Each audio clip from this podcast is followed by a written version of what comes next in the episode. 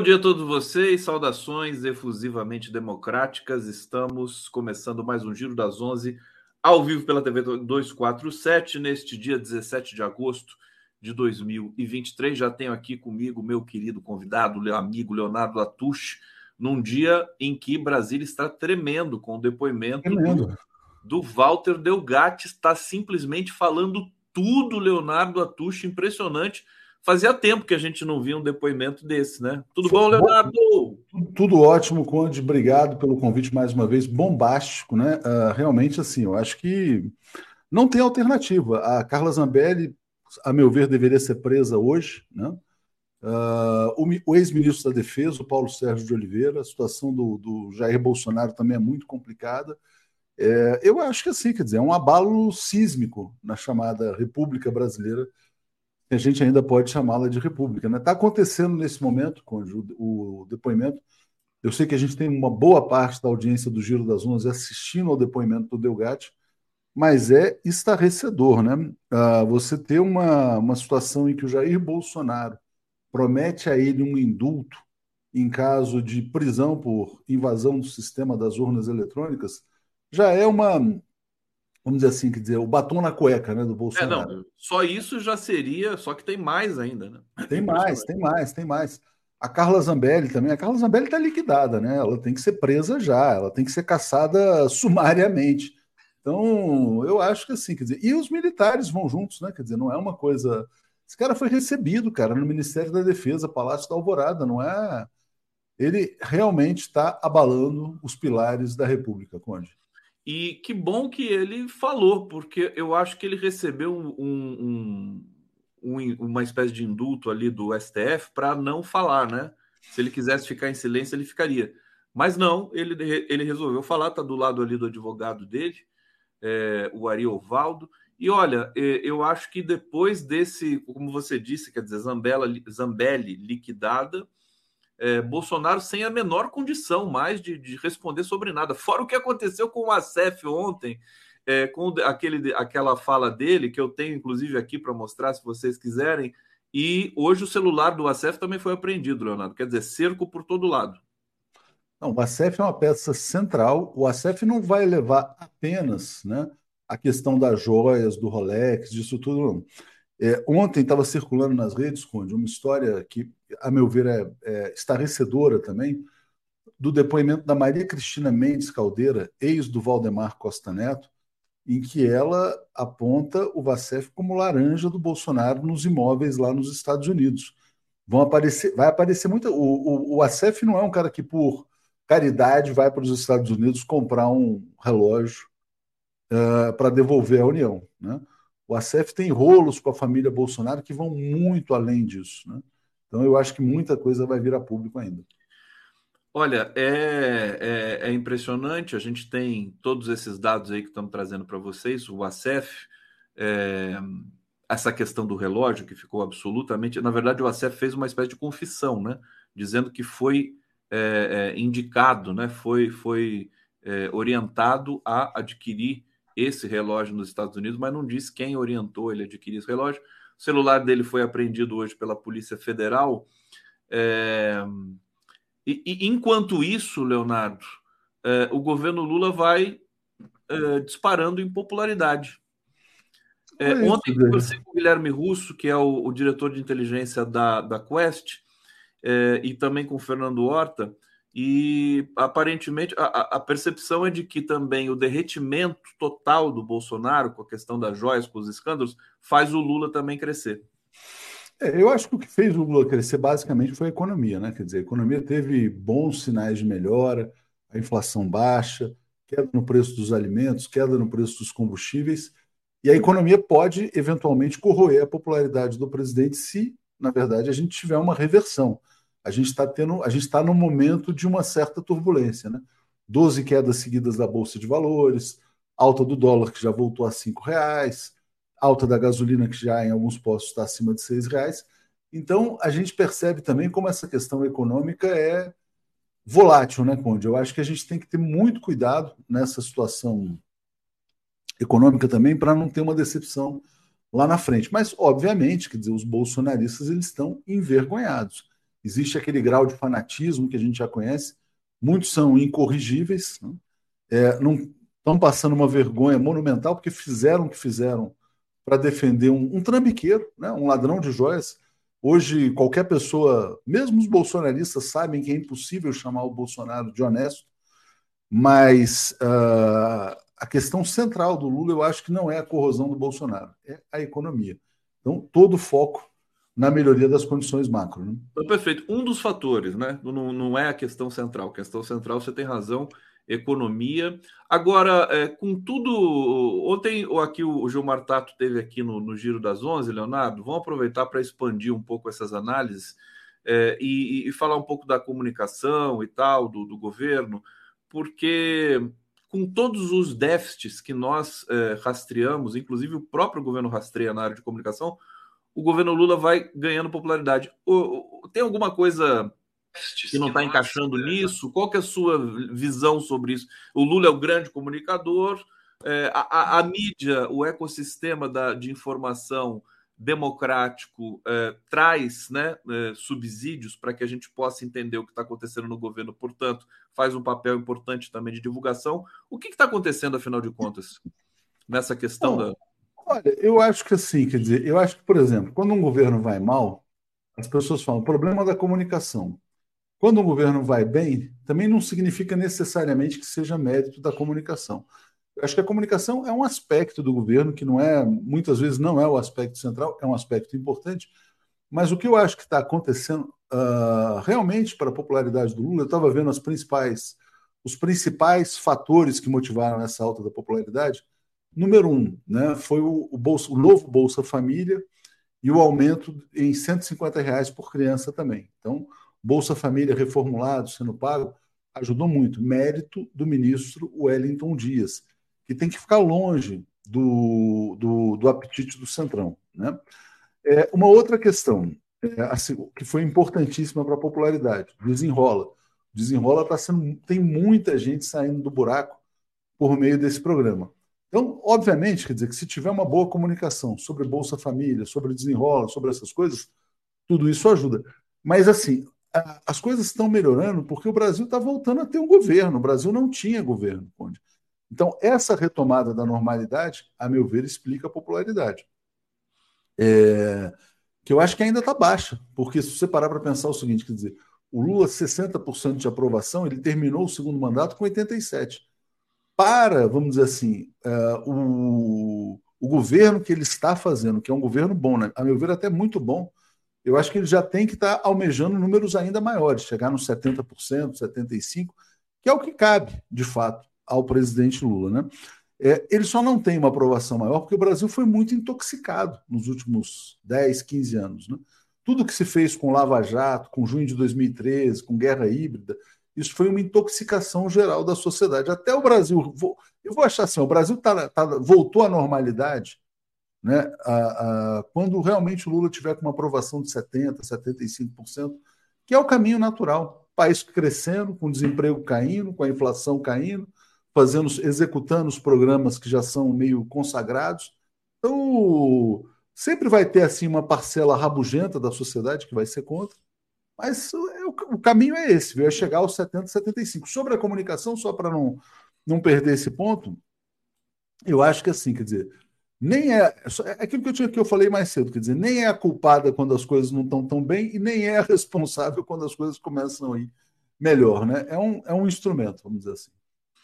É, a gente às vezes comenta que esse, o, o, o, Partido dos Trabalhadores e essa frente que o Lula montou, e, e, nos dois governos anteriores do Lula, né? O Lula é bom de governo, sabe governar e tal, e, e o, o resultado vai acontecendo e a opinião pública vai, né? Não é à toa que ele saiu em 2010 né, da presidência com uh, ah, 87% de aprovação popular. Leonardo, eu quero voltar aqui, colocar aqui a Jandira Fegali, nesse momento, está falando uhum. ali no, tá depoimento do, Gat, do Delgatti, e eu quero trazer alguns pontos que ele disse nesse depoimento que são, são absolutamente estarrecedores. Por exemplo, né, a manchete agora no portal 247 é, Delgatti acusa Bolsonaro e diz que ele prometeu indulto em caso de prisão por ataque às urnas. É uma espécie de é, jamais um conjunto de denúncias, mas eu queria que você falasse sobre, sobre o indulto. Depois eu vou pegar outros pontos aqui é, oferecidos. Quer dizer, é, é, quase que impossível de uma defesa é, do Bolsonaro agora responder a isso, né? Dizer que foi uma conversa é, boba, né? Uma coisa assim, como eles costumam fazer, né? Muito difícil, né? É, é o Delgatti tem que provar, né? Na verdade, a questão do bolso. Quando ele fala sobre isso, ele fala o seguinte: quer dizer, que o diálogo dele se deu com a Zambelli e a Zambelli falando a respeito do Bolsonaro, né? Quer dizer, então, uh, vamos ver o que, que ele vai efetivamente provar. Mas de qualquer maneira, de qualquer maneira, o relato dele é bastante crível, né? Ele foi recebido no Alvorada, tem aquela foto. A Zambelli não tem como negar os pagamentos, os pagamentos foram feitos. Ela vai dizer que pagou por quê? Porque ficou com pena, ficou com dozinha? Né? Ele, de fato, fez um serviço, ele invadiu o sistema do CNJ, ele recebeu o texto da Carla Zambelli, ele vai conseguir provar isso. Quer dizer, porque, por exemplo, a ordem de prisão do Alexandre de Moraes, o, o Delgatti não escreveu da cabeça dele. Ele recebeu um texto da Carla Zambelli. Né? Quem mandou esse texto para Carla Zambelli? Foi o Anderson Torres? Foi o Ives Gandra? Quem foi? Né? Tudo isso tem que ser apurado. Então, esse esquema golpista ele está sendo todo, todo desvelado. Né? É, as perguntas, ele teve acesso às perguntas do Ministério da Defesa que questionavam as urnas. Está ficando muito ruim para o Paulo Sérgio de Oliveira, general, ex-ministro da Defesa. Então, o Delgatti, cara, ele está entregando assim, ele está passando o rodo, para falar a verdade. O Bolsonaro, o Bolsonaro, ele, ele tem uma camada de proteção. Porque não, até onde eu vi, pelo menos, não tem um diálogo direto do Bolsonaro com o Delgatti. E também não tem, por exemplo, um pagamento do Bolsonaro para o Delgatti, uma mensagem do Bolsonaro para o Delgatti. Quer dizer, ele usava pessoas interpostas. Mas vai ficar difícil defender o Bolsonaro, vai ficar praticamente impossível. Né? É, vai ficar é, muito difícil não prender o Bolsonaro. Está muito não difícil prender. não prender. E tá vamos aqui dizer mais uma vez aqui, desculpa, Leonardo, mas assim, falar da Polícia Federal, que está fazendo um trabalho primoroso, no sentido também de um trabalho é, com, muita, com muito rigor, né? Para não atravessar o samba, né? Para não, uhum. é, é, por exemplo, é, despachar uma ordem de prisão e depois deixar algumas lacunas para que a defesa do Bolsonaro possa contestar. Eles estão fazendo tudo com muito cuidado e a gente está acompanhando isso.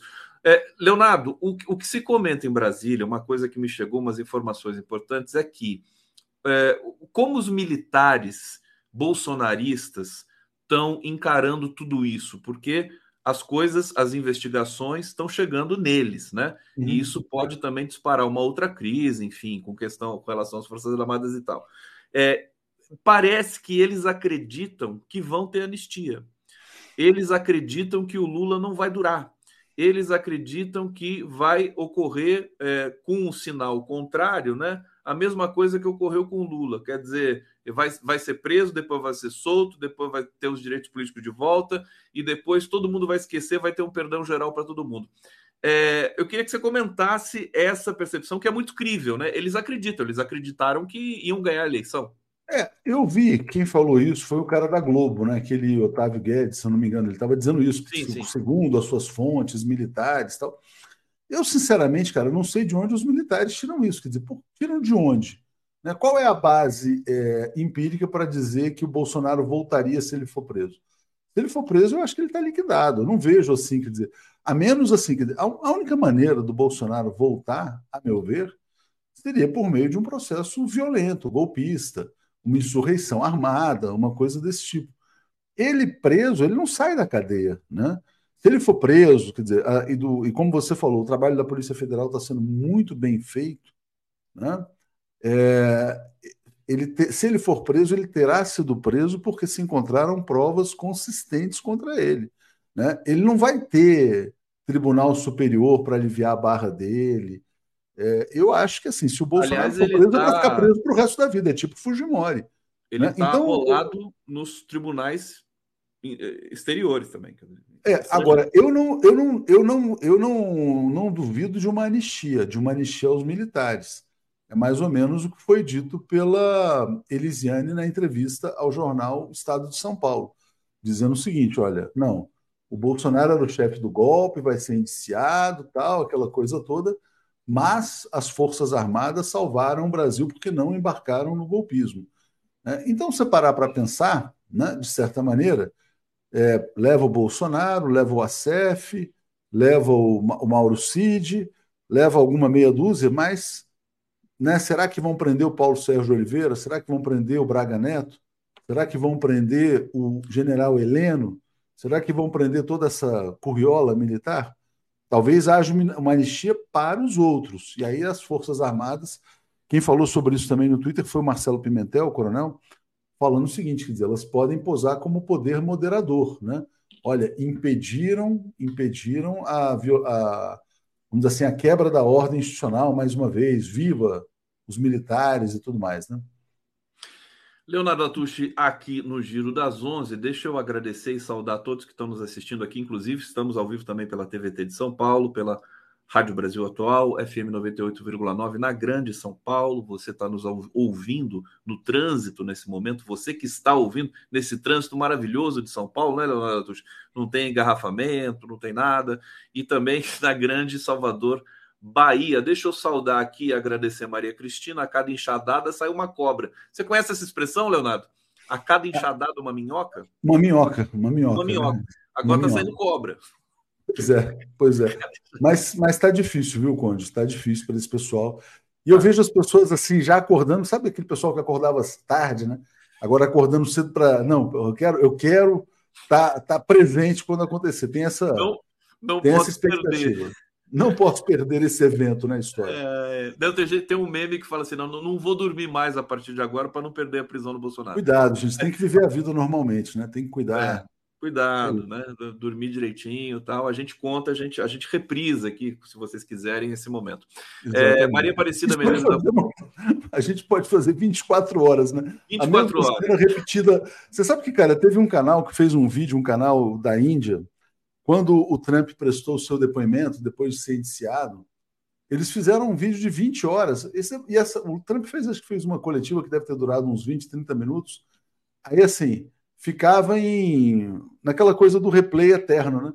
Então terminava, já emendava, emendava, emendava, emendava, e o pessoal ficava meio viciado naquela repetição. Mas o Sabe, nosso o tempo tá um pouco assim, né? A gente está ah. vendo repetição. Inclusive, tem uma.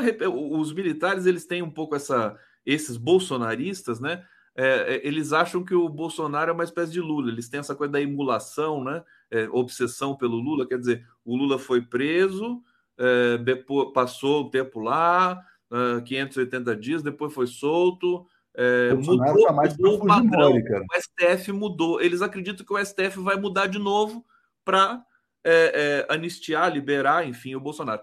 Maria Aparecida Medeiros da Fonseca. Léo e Conde, bom dia, guerreiros de Brasília. Cadeia para esses golpistas que fizeram de tudo para destruir o Brasil. Viva Lula. Malu da Flon tá aqui, querido. Um beijo para você. Forças Armadas não entraram no golpismo e os acampamentos. Ô, ô, Leonardo, eu queria justamente trazer esse tema. Obrigado, Malu. O, o Zé Múcio Monteiro deu uma entrevista ontem para o UOL que uh, chocou todo mundo que se pergunta, falou, mas como que o Lula mantém uma figura? Ele disse que é, uma GLO teria impedido os ataques do 8 de janeiro, algo assim, né? Ou teria, digamos, impedido a continuação daquela situação. Quer dizer, totalmente na contramão do que o governo, do caminho que o governo escolheu. Como é que o Lula vai fazer com o Zé Múcio? Podia aproveitar e fazer a reforma ministerial com o Zé Múcio também, né? Podia, mas o Zé Múcio ele está ali, né? Quer dizer, ele é aquele amortecedor entre os militares e o Palácio do Planalto. Ele está ali passando na verdade, quando o Zé Múcio fala, ele está falando pelos militares. Né? Então, ele participa da tentativa de acordão. Os militares já sabem né, o tamanho da bucha que está chegando. Então, é aquela coisa. Aí o Zé Múcio ó, fala por eles, ele é o representante é, das três forças no governo e faz essa entrevista, a meu ver, orientado pelos militares. Ele está, na verdade, vocalizando o que pensa o Exército, a Marinha e a Aeronáutica. Então, para mim, não tem surpresa. Não tem surpresa. É, é, aquela coisa. É como você esperar, por exemplo, que o Roberto Campos Neto não fale pelo Banco Central. Quer dizer, não fale pelo mercado financeiro. Ele é um representante do mercado financeiro no governo brasileiro. Então, quando ele fala, ele está ali, expressando as posições dos bancos. O Múcio expressa a posição dos militares. E isso, na sua visão, é, é suportável, tolerável para o presidente Lula e até quando? Então, eu acho que o, o Lula, quando escolheu o Múcio, é, ele, na verdade, sabia, né? Quer dizer, o que, que ele, o que, que ele precisava. Ele estava buscando isso. É, ele estava buscando exatamente essa interlocução com o meio militar. Então, não vejo o Lula tirando o Múcio em função desta entrevista, não. E eu ah. acho possível que aconteça um acordo, sim. Eu acho que, assim, conhecendo a história brasileira, a tradição brasileira de conciliação, é tipo assim: olha, não, peraí, esses aqui não tá dando. Vamos, vamos então, vamos explodir a máfia bolsonarista e agora tocar a bola para frente com os militares numa nova, numa nova fase. E o general de quatro estrelas que traficou, vendeu, mandou foto com reflexo dele próprio, o general Lorena Cid, pai do Mauro Cid. É, esse, essas revelações, e parece que tem muitas outras, é, no, no, no, inclusive militares da ativa, porque estão falando agora que o celular do general Cid é, também vai ser investigado. E ali você vai ter conversas com outros generais também, evidentemente. É, Não, é uma exatamente. situação perigosa, né, Leonardo? E perigosa para a mulher do Mauro Cid também, uh, Conde. Não sei se você se recorda. Eu acho que ela chegou a postar criticando, vamos dizer assim, os militares que não seriam suficientemente patriotas, né? aquela coisa toda. Porque houve uma divisão no meio militar, de fato. Bolsonaro não foi para o golpe porque ele não teve adesão do alto comando das Forças Armadas. Se ele tivesse, ele teria ido para o golpe. Ele teria ido para uma. Agora ficou aquela situação, né? Quer dizer, se o Lula tivesse chamado a GLO, ele poderia ter perdido completamente o controle da situação naquele 8 de janeiro. O Brasil realmente, cara, bateu na trave, né? Sabe aquela coisa que a bola bate na trave, bate na linha, bate na Eu trave? Não fala em bola na trave para mim hoje, que o meu São Paulo despachou o Corinthians ontem. Porra, cara, que. Olha, eu vou te falar, é, você sabe que eu, eu tenho amigos são paulinos também. E eu tava pensando, porra, por que, que o São Paulo não ganha mais nada há tanto tempo, né, cara? E assim, eu falei, isso não vai durar para sempre. Eu falei assim, eu, tô, eu, até brinquei, né? Falei, eu acho que eu vou virar São Paulo, porque o São Paulo vai entrar numa maré vencedora. Então eu estava antevendo. Né? Não faz sentido o São Paulo não ganhar nada. Não faz sentido. Eu tô com o gorro do São Paulo aqui. O Lucas está jogando um bolão. O Rames Rodrigues entrando aí também, vai, vai veio para é, auxiliar. O meu, você sabe que meu filho é boleiro, jogador de futebol, e ele, é, ele sabe tudo do São Paulo, né? Tudo. Então agora eu estou totalmente envolvido mais uma vez. Aliás, quero mandar um recado para o Zé Arbex, para o presidente Lula, é, e também para, deixa eu ver aqui quem que está faltando. Bom, para o Zé Arbex, para o presidente Lula. Chupa! Vocês perderam, tá fora da Copa do Brasil. Leonardo, é, cê, por acaso você deu uma espiada na, na minha live de ontem, não? Ontem eu não consegui ver, cara. Ontem, ontem hoje, eu, é, hoje eu acordei atrapalhado, mas qual, qual, foi o enfoque central da live de ontem? Não, ontem eu tava, eu, eu, eu me debrucei muito no, na, no, no, no, Delgatti entregando a Zambelli, porque o Delgatti já, ele já fez uma prévia dessa, desse depoimento absolutamente bombástico de hoje, ontem, né? Uhum. Dizendo que Carla Zambelli tinha, ele tinha mostrado ele depois para a Polícia Federal, dizendo que ela tinha pago ali 40 mil reais para ele no total para fazer essa, essa, essa digamos, para fazer uma sabotagem aí no, no circuito das urnas eletrônicas.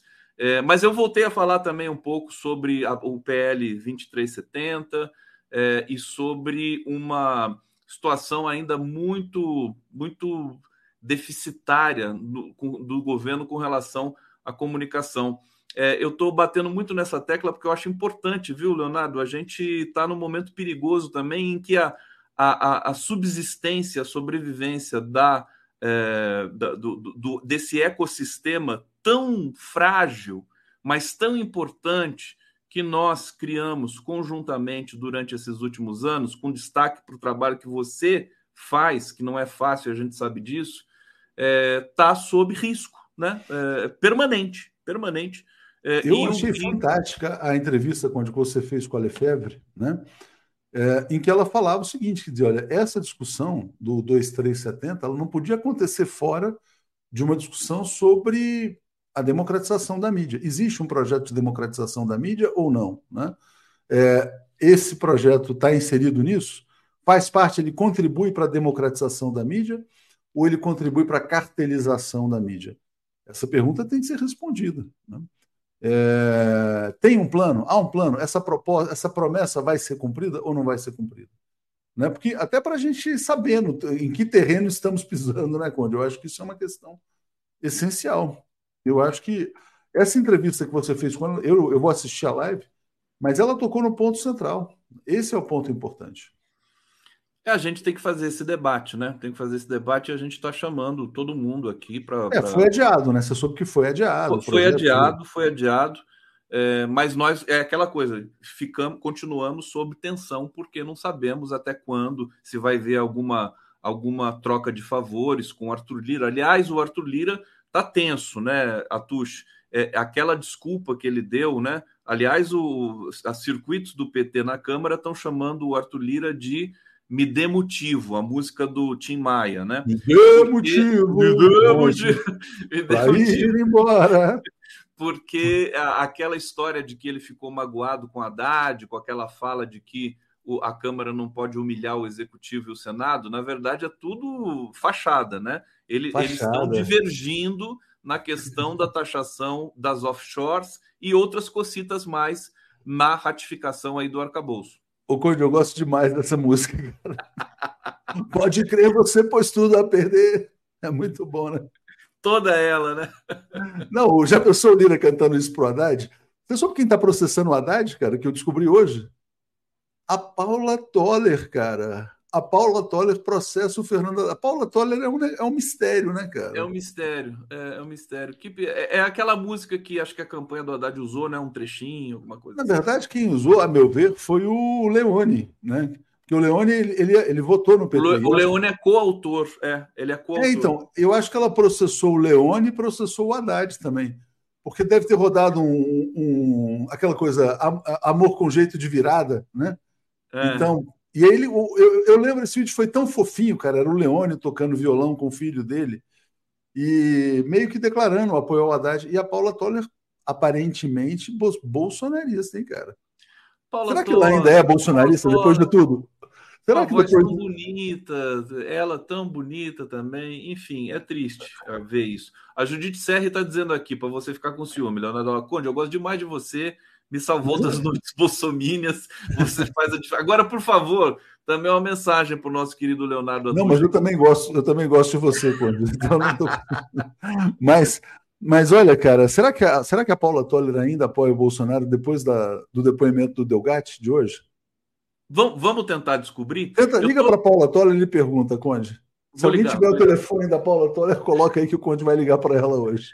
Aliás, tem uma questão sobre direito autoral também, que é, foi, foi, foi justamente o, o, que a Globo usou, que é uma coisa, é um descaramento, é uma canalice tão grande, você usar um, um, uma matéria, um projeto de lei que foi escrito pela é, é, Jandira Fegali sobre direito autoral e inocular, enxertar, usar como barriga de aluguel esse projeto para colocar a remuneração dos grandes empresas de comunicação. É muito feio isso, né, Léo? É muito feio. É muito feio. E, e assim, outra coisa, né? É, você teve acesso aí, né, Conde, a um documento importante.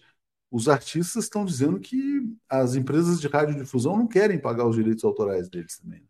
Também tem esse outro problema. Acho que não sei se, se esse documento foi divulgado ou se ainda está na fase das assinaturas, mas tem uma, uma, uma bronca grande dos artistas também em relação a isso. Né?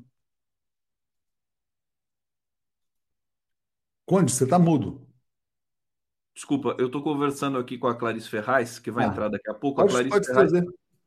ela é. é eu estou orientando ela a entrar aqui na, na nossa sala. É, tá, tá, muito especial o Giro das Onze de hoje, viu, gente? Ela vai, ela vai falar, ela é uma das grandes especialistas, é uma economista, é, especialista em energia, para falar um pouco do apagão né, das, das consequências e das coisas que estão sendo suscitadas aqui. Ela acabou de entrar. Muito é, então, e vamos falar também da situação política, da privatização da Eletrobras, como, é, como isso pode ser revertido e tudo mais. Ela já está aqui. Leonardo, é, como é que está aí a, a, programação hoje do, do da, da, TV 247? Novidades? Diga alguma Não, coisa. Não, eu acho que hoje eu estava falando com, com o pessoal para a gente entrar em clima de super live. Assim que acabar o depoimento do Delgatti, força total, análise com todos os nossos jornalistas porque tem coisas realmente muito importantes, né? Quer dizer, que estão sendo ditas lá. Mas não podemos perder uh, de foco, e até mandando um abraço para a Clarice aqui, o tema da Eletrobras, porque olha só, o Bolsonaro, ele é o trombadinha, é o trombadinha que fica ali e tal, não sei o quê, vende um relógio, vende não sei o quê, desmonta um colar, aquela coisa. Mas o grande esquema. Oi, Clarice, bom dia, tudo bem? Bom dia, Leonardo, prazer. É, o, o crime do século cometido pelo governo Bolsonaro, a meu ver, foi a doação da Eletrobras. A Eletrobras, assim, quer dizer, é, vamos dizer assim, essa, essas, os crimes de trombadinha do Bolsonaro, eles viram nada né, perto do que foi a Eletrobras. Você pegar a União, 40% das ações, e não poder, praticamente não poder entrar na empresa, né? Eles trocam o presidente, o ministro fica sabendo pela imprensa, são coisas assim estarrecedoras, né? Mas a Clarice sabe muito melhor do que eu sobre isso. Sabe, vai, nos atualizar, é, preparem-se. Eu coloquei a Clarice aqui, mesmo sem a, a vinheta de transição, para a gente celebrar aqui, para o Leonardo, para a gente se cumprimentar. Obrigado pela presença, Clarice. Léo, vou, vou liberando aí você. Obrigado, vamos, vamos entrar nesse clima ouvindo, hoje. Continuem na nossa programação aqui. Valeu, Valeu, gente. Obrigado, abraço. Tá aí, Leonardo Atucho, obrigado pela presença. Obrigado, Clarice, seja bem-vinda aqui. Deixa eu apresentar para vocês a Clarice Ferraz. Ah, foi a pedidos, viu? O pessoal pedindo para você vir aqui para explicar melhor essa questão aí do apagão. É, Clarice Ferraz, graduada em Ciências Econômicas pela Universidade de Brasília, mestra em Management Public é, pela Universidade de Genebra, mestre em Energia, École Polytechnique Fédérale de Lausanne, que bonito isso aqui, e doutora pela Universidade de Genebra. Uma formação e tanto, Clarice Ferraz. É, queria começar é, te perguntando sobre é, a apuração do desse apagão aí de que, que, que paralisou. É uma coisa tão impressionante, você já me explicou em outra conversa, mas eu queria que você é, explicasse novamente aqui para o nosso público, é um outro público que está nos assistindo nesse momento, porque o Brasil não tem nenhum, nenhum déficit de energia nesse momento. Né? No, os reservatórios estão cheios, é, até onde eu sei, você tem energia eólica, tem energia solar, a matriz energética pujante brasileira e não tem muita explicação a não ser um erro técnico, alguma coisa dessa natureza. Então, queria que você atualizasse para a gente é, as questões também, até porque de ontem para hoje, novidades devem ter aparecido na cena é, da explicação do ONS, do governo e, e, da própria Eletrobras. Clarice Ferraz. Bom dia, Conde. Prazer falar com você novamente. Bom dia a todo mundo que nos ouve. É, exato, Conde. Isso é bem particular, né? A natureza do evento que aconteceu ontem é a gravidade do apagão que ocorreu antes de mais nada, né? 25% do país desligado e uma extrema perturbação como consequência disso. Ao contrário dos outros, né? Isso não é a primeira vez que isso acontece no Brasil, inclusive a imprensa vem destacando muito um outro evento em 2009 que justamente ocorreu sob o governo Lula, sendo que houve um mais grave em 1999, né, sob Fernando Henrique, que depois ainda houve o racionamento. Na verdade, a natureza é distinta. Nos momentos anteriores, ou a gente teve um evento climático, né, foi um raio ou uma grande tempestade que derrubou uma torre e aí realmente né, o sistema não aguenta né, essa força que vem chegando, ou uma falta, né, uma escassez de energia que vai tensionando aquele sistema que não consegue manter a frequência no nível elevado. Dessa vez é o contrário. A gente não sabe ainda tudo, Conde, é muito esquisito. Né? E agora mesmo a queixa já é pública, né? A gente tem o ex-presidente do ONS, a gente tem pessoas profundamente conhecedoras do sistema que vêm dizendo está demorando demais essa resposta, a gente não sabe ainda. Porque o que, que acontece? Como o ministro explicou, sistema elétrico, na verdade, normalmente você funciona com uma, uma proteção. Então, cai uma rede, ainda tem uma outra ali que vai te dar, a gente chama isso de redundância, que vai te proteger para justamente não cair tudo. Mas o que, que aconteceu? Caíram duas. E aí, quando cai duas, não aguenta, tá? Então, uma a gente já sabe, e é sobre isso que eu estou mais à vontade para falar com vocês, tá? Até hoje de manhã, então pra, parece que foi identificado um problema em Xingu, mas eu não sei a natureza desse evento, não quero me pronunciar sobre isso antes de ter mesmo né, a palavra do operador nacional, olha, foi esse tipo de falha, foi um ataque terrorista, foi o transformador, enfim, isso a gente ainda não sabe mas aconteceram dois problemas, é por isso que a coisa né, se transformou nesse apagão mesmo generalizado. O que a gente sabe, e que foi o que a gente comentou na, na nossa conversa anterior, é que, tá, que houve uma sobrecarga. Né, que foi eu até comentei com você, olha, a gente ainda não sabe exatamente, mas quando a gente olha no gráfico do operador nacional do sistema, quando a gente olha para a região Nordeste, a gente vê que antes dessa coisa cair, teve um pico né, de energia de geração que entrou. E aí o pico de, de, de, geração que entra, na verdade, ele faz elevar essa frequência, isso ameaça o equilíbrio do sistema e aí começa justamente o apagamento para justamente evitar uma consequência ainda mais grave, né? Queimar equipamento e tudo isso. O que, que a gente pode então falar? Caramba, mas caiu tanto, né? Por que, que foi tão grave? Então, essa, essa rede realmente podia ter melhor condição, né? Primeiro de prevenir então, por que, que deixou chegar uma quantidade tão grande né, antes de perceber que aquilo ali não ia ter para onde ir que a frequência estava subindo e aquilo automaticamente iria desligar tudo? E outra questão é essa, ligada agora a essa demora, né? Onde foi que isso aconteceu? Como é que a gente vai lidar com isso? Então, preventivamente, a gente podia estar melhor, né, para evitar a gravidade desse problema, e no pós, né, na, na, como é que a gente sai daqui e como é que a gente retoma, também né? Mas isso aí é uma rede que tem que ter melhores equipamentos, né? Que tem que tem que ser modernizada, tá? Então, num primeiro momento assim de diagnóstico, a gente ainda está aqui. Você tinha me dito que, uh, se, se, eu entendi bem, que em função de uma produção uh, que cresce muito rapidamente de eólica e de solar no Nordeste, a engenharia da distribuição pelas, pelas redes brasileiras é, ela, ela foi inclusive sofisticada, né, aprimorada, é, porque nós temos essa vantagem também com relação a outros países do mundo. Né? É um país muito grande, então você tem um ciclo hidrológico no sudeste, no sul e outro no norte e nordeste, você pode alternar, né? Quem gera mais manda para quem está no momento mais difícil e, e vice-versa. É, você tinha dito que essa, esse, essa produção forte de eólica e solar pode ter mexido um pouco nesse sistema, né? Explica para gente mais uma vez. É, é, muito provavelmente, quando o que, que acontece? Na verdade, a gente, como você disse, a gente tem o, o contrário de escassez, agora a gente se encontra né, num momento de abundância. Só que não é uma abundância qualquer, é uma abundância, sobretudo, porque essa questão do reservatório cheio agora ela é, ela é conjuntural, tá, gente? Em poucos meses, se a gente tem né, um regime hidrológico pluviométrico que se diminui, então, esse reservatório ele já não aguenta muito tempo. Em poucos meses ele vai se esvaziando se a gente não entrar com outras coisas. E a gente sabe que a gente está no El Ninho, a gente sabe que na média a gente está se aquecendo, está se tornando mais seco, e os reservatórios estão, na verdade, com dificuldade justamente. Então, é aqui também, não adianta chuva demais, não adianta, a gente tem que né, tentar sempre estar tá equilibrando.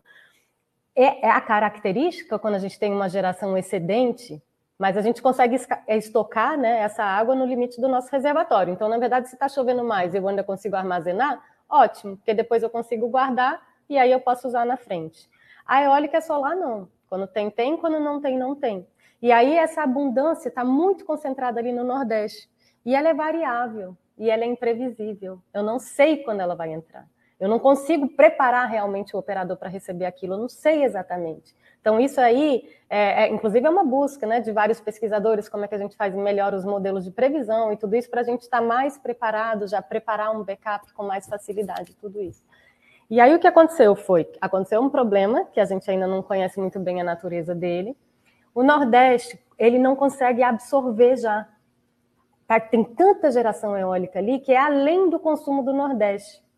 Isso é um grave problema? Depende, né? Porque enquanto tiverem outras regiões que estiverem conectadas e que estejam consumindo e que estejam precisando de energia, essa energia ela é escoada e ela atende. Então era exatamente isso. Foi graças ao Nordeste justamente que esse país não se apagou por inteiro quando a gente teve a crise durante o governo anterior. O governo salvou, o, o Nordeste salvou o Sudeste. O então, Nordeste então, essa... tem essa, essa vocação de salvar a gente. Né? Bem lembrado. É, então, nesse sentido, tá? A interligação é realmente a nossa força, é a interligação que permite a gente, permite a gente fazer né, esse jogo, como você bem falou, olha, ligar os diferentes tipos de climas, diferentes regiões que vão estar sob regimes climáticos hidrológicos distintos. Quando chove no norte, não está chovendo no sul, vice-versa. Então, quando a gente tem uma linha de transmissão, a gente pode jogar com isso aqui. Então, essa abundância estava conseguindo ser absorvida justamente pelo resto do território nacional. Mas há limite, Conde. A gente está em um processo de desindustrialização há muito tempo. A gente tem uma população que se empobrece há alguns anos. Então, a demanda brasileira ela não cresce, ao contrário, né? o ritmo de crescimento da demanda brasileira ele caiu. É por isso que também a gente não teve uma crise maior durante o governo anterior, porque a demanda estava reprimida. E reprimida por quê? Porque não tem produção e porque não tem consumo. As pessoas não têm, não têm condição. Ou seja, se eu traduzir assim grosseiramente o que você está falando, a título de pedagógico, é, nós estamos, nós, nós estamos é, com excesso de produção de energia. Então, e esse é um problema. É um problema. E aí as pessoas têm que entender isso, né? Assim, ah, mas a gente tem tanto, então por que não abaixou o preço? Porque não adianta ter tanto. Você tem que ter o que é necessário. Isso aqui é um sistema. Então, as, tudo tem que estar equilibrado. Então, a geração tem que estar alinhada com meu, a, a minha capacidade de transmitir essa energia, que tem que atender um mercado consumidor é equilíbrio instantâneo. Então, qualquer coisa que esteja abaixo, quando tem escassez, ou que esteja acima, como tem essa aqui, pode provocar um desequilíbrio que vai derrubar o meu sistema. Ah, então tira a eólica e não é tão grave. Né? A gente coloca quando precisar. Mais ou menos, a gente também tem que falar de eficiência econômica, a gente também tem que falar de eficiência do uso dos recursos. A gente vai ficar crescendo, crescendo, crescendo. Para quê? Né? A eletricidade é para ser consumida, inclusive instantaneamente. Claro, não, houve, houve um descompasso, né? Porque o Brasil ele ele se retraiu, nós estamos aqui praticamente há 10 anos numa retração é econômica. Né? É, é, é, é, interessante conversar com a Clarice, porque além de ser especialista no, nesse setor, ela também entende de economia, de, de, combate à desigualdade, então você pode articular tudo. Tá faltando você lá, hein, ô, ô Clarice, para dar uma dica lá para esse ministro que acho que não entende nada de é. energia, o Alexandre Silveira, que eu já vou falar sobre ele com você mas houve esse descompasso, quer dizer, a eólica explodiu, a solar explodiu né, no Brasil nesses últimos anos, curiosamente, um fenômeno que ainda precisa ser estudado, é, e a, a, produção industrial brasileira está estagnada, se não caindo, né? Quer dizer, causou, é, talvez seja essa a explicação.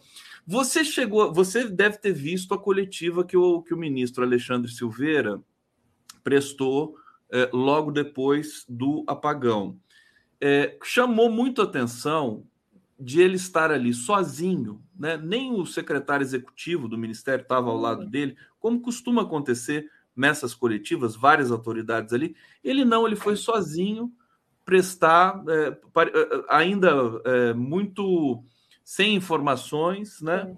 É, até especulando que poderia ter sido sabotagem, o que eu não sei se isso é muito bom na, na boca de um ministro, é, o que, que, você achou da, da coletiva dele, é, assim, e desse, desse aspecto solitário dele ali, e você não ter um dirigente da Eletrobras, por exemplo, também para falar sobre isso, ou da ONS especificamente?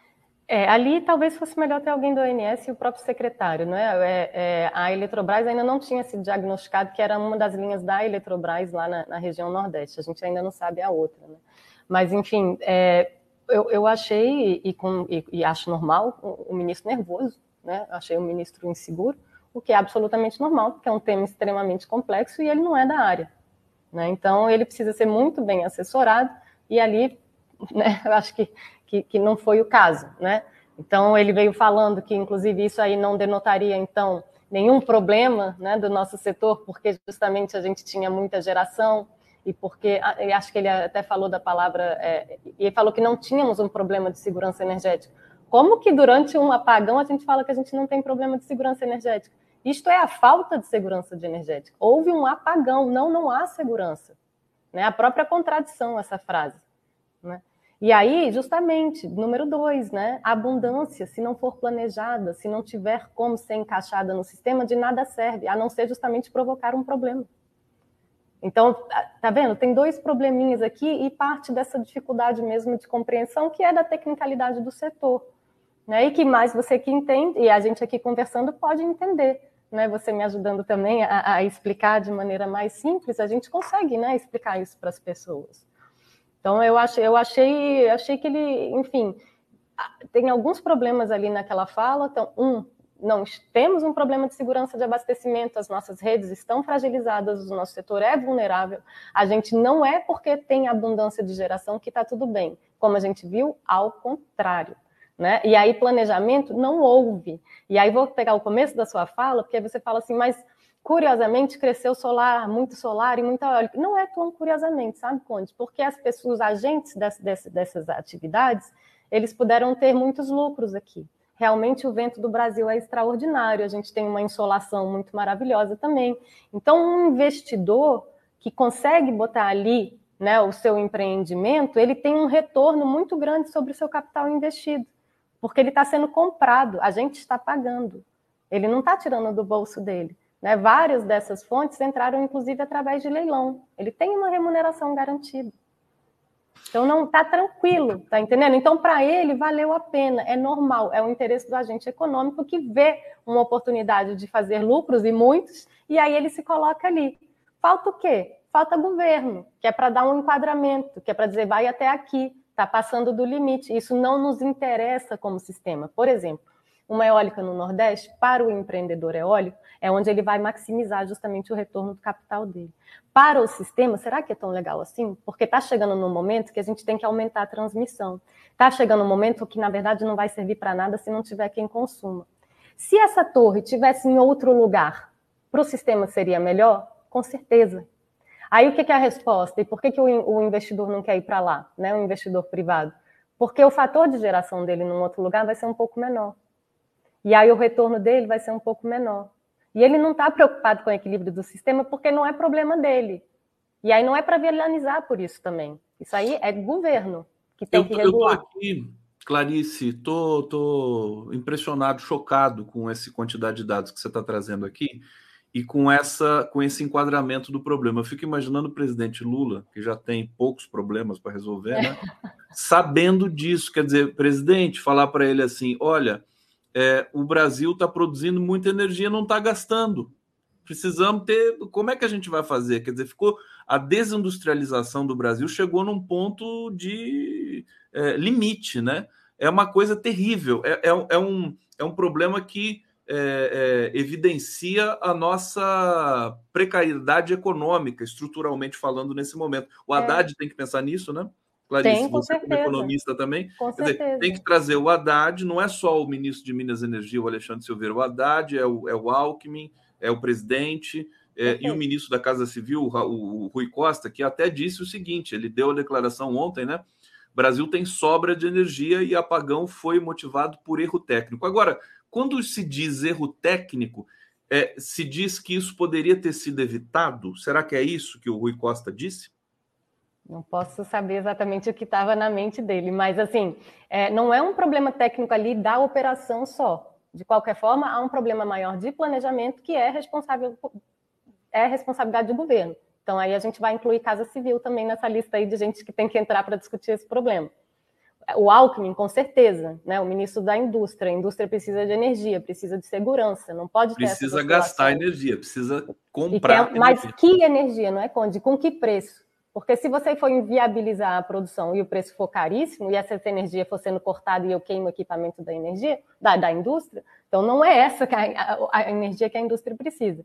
A, a indústria precisa de energia né, que não falha e num preço acessível para que ela seja competitiva. Inclusive, mais importante ainda, quando a gente se insere nas cadeias econômicas globais. Tá? Então, a gente vai vendo também uma fragilização muito grande da democracia, né? Da, do, do, governo, da, da, institucionalidade brasileira. Porque esse setor foi concebido para ser alavanca de desenvolvimento brasileiro. Não foi para outra coisa. Não foi para a gente do setor elétrico ganhar dinheiro. Não foi para os barrageiros ficarem milionários, bilionários. Não foi para isso. Foi para as pessoas terem retorno sobre essas atividades que são importantíssimas, mas esse setor estruturado para atender às necessidades do tecido econômico e social como um todo. Aí é aquilo, né? Quando ele passa a ter a finalidade, e aí é o desvirtuamento, que é um setor elétrico que passa só a olhar para si mesmo e para o interesse dos seus agentes, esquecendo completamente que os seus consumidores também são agentes desse setor, né? Seja a indústria, seja o pequeno, seja eu, seja você, né? Clarice Ferraz aqui no Giro das Onze. Vera Bocaiúva está aqui no bate-papo de histórico crime mais grave foi na Eletrobras. A gente vai falar exatamente disso agora. Fernando Bai, então, crise energética Não. é ausência de Tesla no Ceará. É uma piadinha aqui do Fernando Bai. É, Clarice, onde é que entra a privatização da Eletrobras nesse conjunto todo aqui que nos foi apresentado? É, existe, existem tensões é, as elites já se reuniram para dizer que a, a reestatização da Eletrobras seria um desrespeito aos contratos e tudo mais. E é, há também um, o governo pisa em ovos, porque é um tema que leva a divergência com Arthur Lira, que é o presidente da Câmara, e outras coisas mais. Fala um pouquinho para a gente dessa, desse desafio e da, da necessidade e, e, e, talvez né, de um, uma coragem que o governo tenha de ter de tocar nesse assunto, até porque você me disse, o TCU acho que lançou seis pontos né, de, de irregularidades no, no, na privatização da Isso. Eletrobras. Esses seis pontos aí foram destacados, no, eh, foram destacados no voto do único ministro que votou contra, que foi o ministro Vital do Rego. O relator, ministro relator, que inclusive eu assessorei e que agradeceu ao Instituto Ilumina durante o seu voto pela, pela assessoria técnica prestada, ele, ele aceitou que continuasse, mas fez uma, certa, uma série de salvaguardas, né? Que se a gente for lá ler esse voto agora, vai ver que, olha, já não tinha chamado atenção para se eventualmente isso ocorresse, talvez a gente tivesse que rediscutir algumas coisas. Pois bem, essas coisas estão ocorrendo. Eu acho que seria o momento realmente da gente reler todo esse processo do TCU e reexaminar alguns pontos. Eu quero destacar esse ponto que você falou, Conde, porque isso foi uma coisa que a gente discutiu muito e chamamos também a atenção dos, dos ministros com quem conversamos. É, essa questão do desrespeito ao contrato, quer dizer, está feito, né, já passou, isso é um ato jurídico perfeito. Tem nada de ato jurídico perfeito, está cheio de recurso, inclusive lá no Supremo, o próprio Ilumina é amigo escuro de algum deles, tá certo? Então não tem nada aqui pacificado. E, além disso, por que, que está no Supremo? Porque há inconstitucionalidade quando é feita uma coisa que prejudica o interesse comum, que prejudica a União.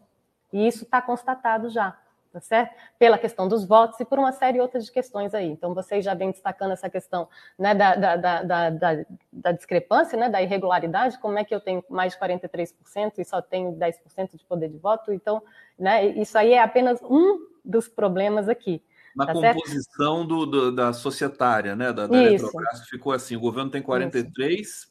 mas só tem 11% de é. direito eh, de, é. de, participar das decisões. Né? É, é, engraçado, né? Quando eles pensam que se eles se acham espertos, né? Demos um drible na União. É, não deu drible, não é esperto, isso é proibido, a gente tem Constituição, tá? Então, ah, passei a perna. Não, não, você cometeu uma inconstitucionalidade, ela precisa ser revista. Não existe isso, dar uma desperto para cima da União e para toda a população brasileira. Isso é proibido. Né? Para saber melhor sobre isso juridicamente, é Gilberto Bercovitch, né?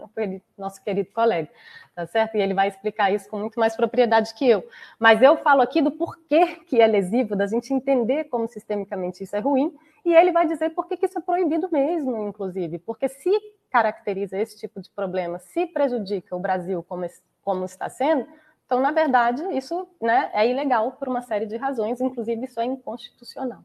Tá? E aí, nessa questão em particular do desrespeito aos contratos, eu quero revisitar esse pontinho com você, porque, na verdade, uma das coisas que a gente levantou como questionamento foi, veja, durante a, a Eletrobras, né, que foi uma medida da presidente Dilma, bastante controversa, que inclusive eu, eu não acho que foi boa, tá certo? É, teve parte muito grande, e porque essas coisas são feitas assim, com muita pressa, e esse negócio de medida provisória para o setor elétrico não dá, não, sabe? Onde as coisas têm que ser planejadas e discutidas. Sabe? E, então, na verdade, o que, que foi feito? Mas a intenção, tá? É, é, ela é muito mais positiva e, e mais, enfim, dá problema. O que, que aconteceu? Então, a Eletrobras estava chegando com várias das suas usinas, seus reservatórios, sendo amortizados já. E aí estava previsto, então, quando amortizou, então a gente para né, de remunerar o capital que foi investido, essa remuneração dessa usina, então, vai cair muito. Isso pode jogar o preço lá para baixo. Mas isso foi feito meio de um dia para o outro e a Eletrobras né, estava extremamente alavancada, estava com investimento em várias né, é, parcerias, né, SPS que a gente fala, né, então em parceria com agentes privados fazendo né, sociedades de propósito específico né, para grandes usinas, em grandes consórcios, e uma série de empreendimentos pelo território todo. Então, quando ela perdeu essa receita, ela se fragilizou. Então, isso aqui é um pano de fundo. Mas o que, que acontece? A população brasileira, a partir desse momento, passou a ter direito a uma energia super barata. Era a energia da cota. Então, as, as, as, os reservatórios continuaram dentro da Eletrobras, a Eletrobras, né, majoritariamente pública, e uma parte bem grande da sua eletricidade sendo remunerada a um preço bastante baixo, que pode ter prejudicado a Eletrobras, mas que injetou a economia muito barata aqui no sistema. Tá? E isso servia a todos nós. e é direito da sociedade, porque foi a sociedade que, ao longo de 20, 30 anos, através de sua tarifa, pagou os investimentos e conseguiu remunerar tudo isso. Aliás, então, sem querer te interromper, Não, eu me lembro, eu me lembro do Mercadante dizendo, ainda no, no, no período da, da, do processo de privatização, quer dizer, a Eletrobras é quase que imprecificável, né? A quantidade ah, é. de linhas transmissoras a, construída ao longo de quantos anos? não me lembro, 70, 80, alguma coisa é, assim, gente, né? É, não, a Eletrobras fez 60 anos, né? No, 60 anos, foi desculpa. da sua é, e, e, bem o aniversário, a comemoração foi a privatização. Perfeito, desculpa, então, devolvendo para você. Uhum. É, não, então, e eu acho que mais grave ainda que isso é o controle sobre as águas, né? Mas então, existia um contrato, e é esse aí assinado e firmado e legislado, tá certo? Que era essas energia, essa energia remunerada por cota, quer dizer, esse preço bem baixinho, que era só operação e manutenção, posto que as usinas já tinham sido amortizadas, ia ser entregue para as distribuidoras. Então, 20% da nossa conta de luz, da minha, da sua, era constituída, da parte energia da nossa conta de luz, era constituída por essa energia super barata. Mas é super barata mesmo, mais barata do que a eólica e solar que está entrando agora, tá? e a gente tinha direito a essa energia, foi feita a renovação da concessão dessas, desses reservatórios, que seriam remunerados então só por operação e manutenção. Então quer dizer que as nossas distribuidoras que nos atendem, 20% da nossa tarifa com essa energia bem baixinha, a gente estava tranquilo até 2043. A quebra do contrato foi aqui. Eles destruíram a cotização e falaram: não vai ter mais o regime de cota, essa energia vai ser. É, a, a gente descotiza e aí a gente privatiza. Então a gente já tinha pagado por essa usina e de repente a Eletrobras vai de novo poder valorar o preço que ela quiser. Então a quebra do contrato inicial se deu na privatização. Essas energias sob cotas, então tirasse as cotizadas e privatizasse o resto. Mas a quebra do contrato primeiro está aqui. E ninguém falou sobre isso e a mídia não ficou batendo o pé, não. Ao contrário, né? agora vem falar de segurança jurídica. Mas o primeiro contrato quebrado foi o nosso. Tá aí, nada como ouvir eh, uma especialista que também tem conhecimentos eh, na área jurídica, quer dizer, você tem que saber o que está em jogo nesse momento para poder é, emitir aí uma, uma opinião consistente. Clarice, eu eu tô eu coloquei aqui o link do Instituto Ilumina. Eu queria que você falasse um pouquinho do Instituto antes da gente terminar porque é o instituto que você preside, né? Confia, uma é, das diretoras, tá? Somos um grupo. Uma das diretoras, é. exatamente. Que nem o MST, né? Aliás, o é depoimento é do STED, depoimento do STED ali na, na CPI foi qualquer coisa de espetacular quando perguntaram para ele, mas cadê o presidente, o coordenador do MST? Ele falou: se colocar uh, alguém, se der esse título para alguém, coordenador do MST, essa pessoa é assassinada é em mesmo. duas semanas, né? Porque por isso que eles coletivizam tudo uhum. e é realmente o caminho. Desculpa é. a digressão, mas é, fala do Instituto Ilumina para gente. É, bom, o Instituto Ilumina, para mim é uma grande honra fazer parte dele. Na verdade, quando eu fui convidada, foi um grande, acho que um salto mesmo, né, para mim, em termos de conhecimento e em termos de convivência com pessoas que eu admiro muito. Ele foi criado justamente na época que houve a abertura do mercado lá na época de Fernando Henrique. Então, o Instituto ele é de 96. Então, é uma geração de especialistas de setor elétrico, sobretudo grandes engenheiros, como Roberto Araújo, tá certo? Que, que, que, que estavam vendo, e aí não é ideológico, gente, é uma discussão técnica mesmo, assim. Qual é o papel dessa empresa? Como é que esse setor funciona? Olha a geografia brasileira. O setor elétrico tem que entender de geografia, tem que entender de clima, tem que entender de um monte de coisa. E aí tem engenheiros né, que muito importantes, inteligentes e, e responsáveis, que, que não era uma questão de somos contra, era esse desenho para onde a coisa está indo, isso aqui não vai ser bom para o setor elétrico, o setor elétrico está se fragilizando, e isso aqui põe todo o desenvolvimento nacional em risco. Então, é um instituto que realmente sempre tratou do setor elétrico como um instrumento de desenvolvimento. Inclusive, um dos fundadores, né, também tem, temos o André né, que era um grande colega do Betinho.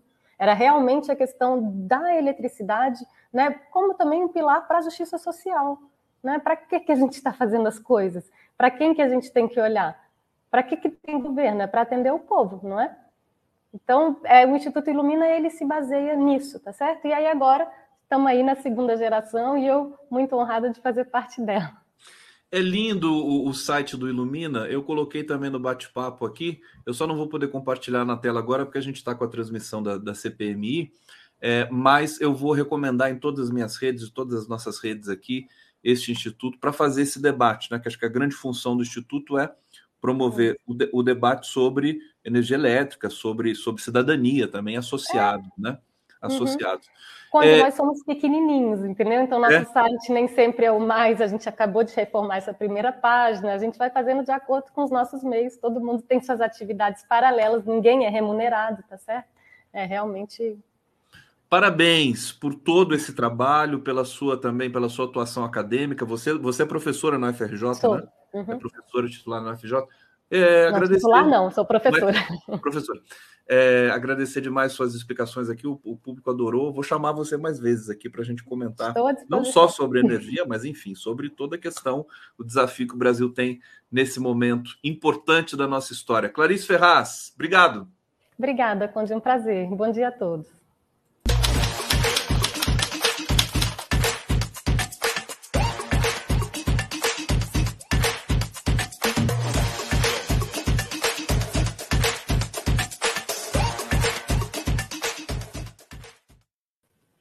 Miguel Paiva!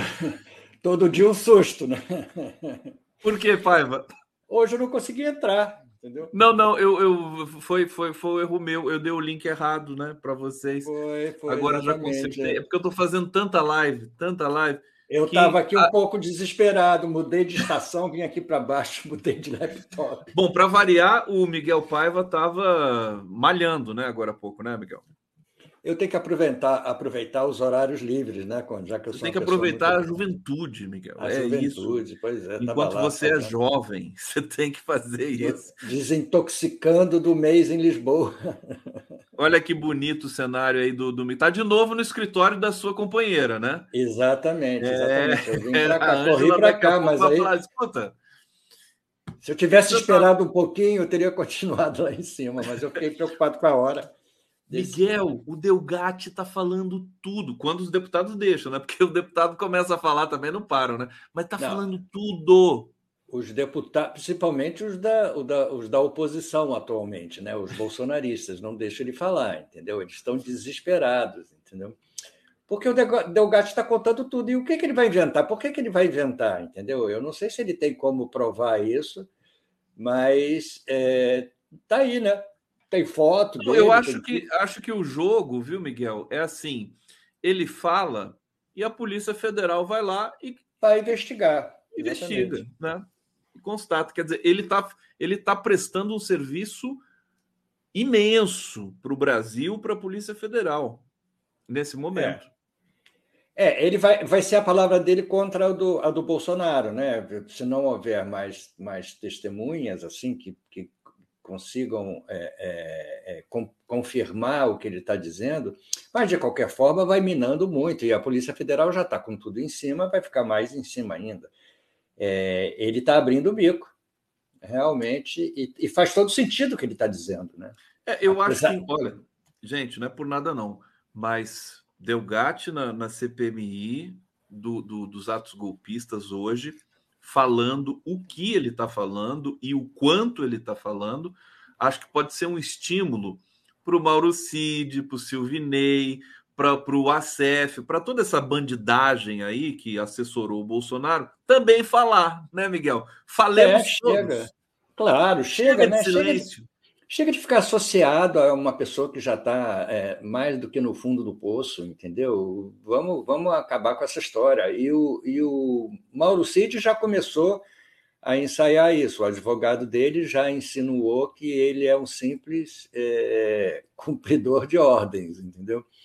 É óbvio, todo mundo sabe disso. Ele não vai... o, o ACF, o, que também é um cara de um, um espírito patriótico impressionante, né? Foi lá comprar o relógio para devolver para a União. Agora diz que o governo deve para ele 300 mil reais, entendeu? Não, o ACF é um capítulo à parte, Miguel. É, exatamente. Eu, eu até vou, vou colocar aqui um, um, um vídeo do ACF é, que inspirou tantas piadas nesse país nessas últimas 24 horas. Vamos ver juntos isso aqui, porque isso aqui é maravilhoso. Vamos. Olha só. Vamos, Meu conhecimento vamos, que esse relógio estava lá. Eu tomei a decisão de comprar. Entendeu? Foi solicitado, comprei e fiz chegar ao Brasil. Agora, se o senhor quiser perguntar detalhamento, olha, qual voo, que hora você entrou, para quem você deu, como o relógio. Nesse momento eu não vou poder falar. Nesse momento eu não posso falar. Eu, Frederico Wassef, comprei o relógio, paguei com o dinheiro lícito que eu tenho a origem do dinheiro. Não foi Jair Bolsonaro, fui eu e eu assumo a responsabilidade. Não foi o Coronel Cid que falou: olha, o vai lá, me compra o relógio, traz. Eu fui, eu assumo, eu comprei. E isto era para atender uma determinação do Tribunal de Contas da União. E quem pagou esse Rolex fui eu, do meu dinheiro. Eu não fui fazer resgate. Eu já estava de viagem marcada e eu já ia para os Estados Unidos de qualquer jeito por questões pessoais minhas, inclusive. Ô, ô, ô Miguel, Parece, parece um, uma personagem de humor, né? Do, do Jô Soares, do Chico Arizona. Eu fui lá com o meu dinheiro. Quer dizer, é. não explica nada, né? Ele está ele tá fazendo muito bem o papel de canastrão, entendeu? Porque realmente ele é, é, é hilário, é hilário o que ele diz. O discurso dele e o que ele diz é, é hilário, entendeu? Porque quem é que vai acreditar nele? É, é é, de onde vem esse dinheiro dele? Como é que ele soube que o relógio estava lá? É, essas informações, ele baixou o espírito nele, ele adivinhou tudo? Está aí, exatamente. Eu não vi para confundir. Eu, é, aliás, eu vim para confundir, não para explicar, exatamente. É o que o, é o, que o Chacrinha dizia, né? Ele realmente. Ô, Miguel, você fez o ACF de bobo da corte. Que bonitinho que ficou isso aí a, a, é, de advogado da corte. Advogado. Gado, né? Exatamente. Advogado. É. Tá sensacional isso aqui. Agora ele tem realmente uma cara de. Estão é, falando. É, é, como é que é o nome daquele, daquela personagem do desenho animado? Dick Vigarista, né? Ele, ele é a cara do, do Dick Vigarista. Exatamente. É, é. Realmente é uma figura que já nasceu folclórica em todo esse processo aí. E, enfim. Eu coitado, não consigo, eu não consigo ver nele, não consigo ver nele nenhum sinal de inteligência. Ele é, ele é um, ele, ele, ele vomita o que ele diz, né? Ele sempre foi assim, entendeu? Ele sempre uhum. foi, ele sempre foi assim exagerado.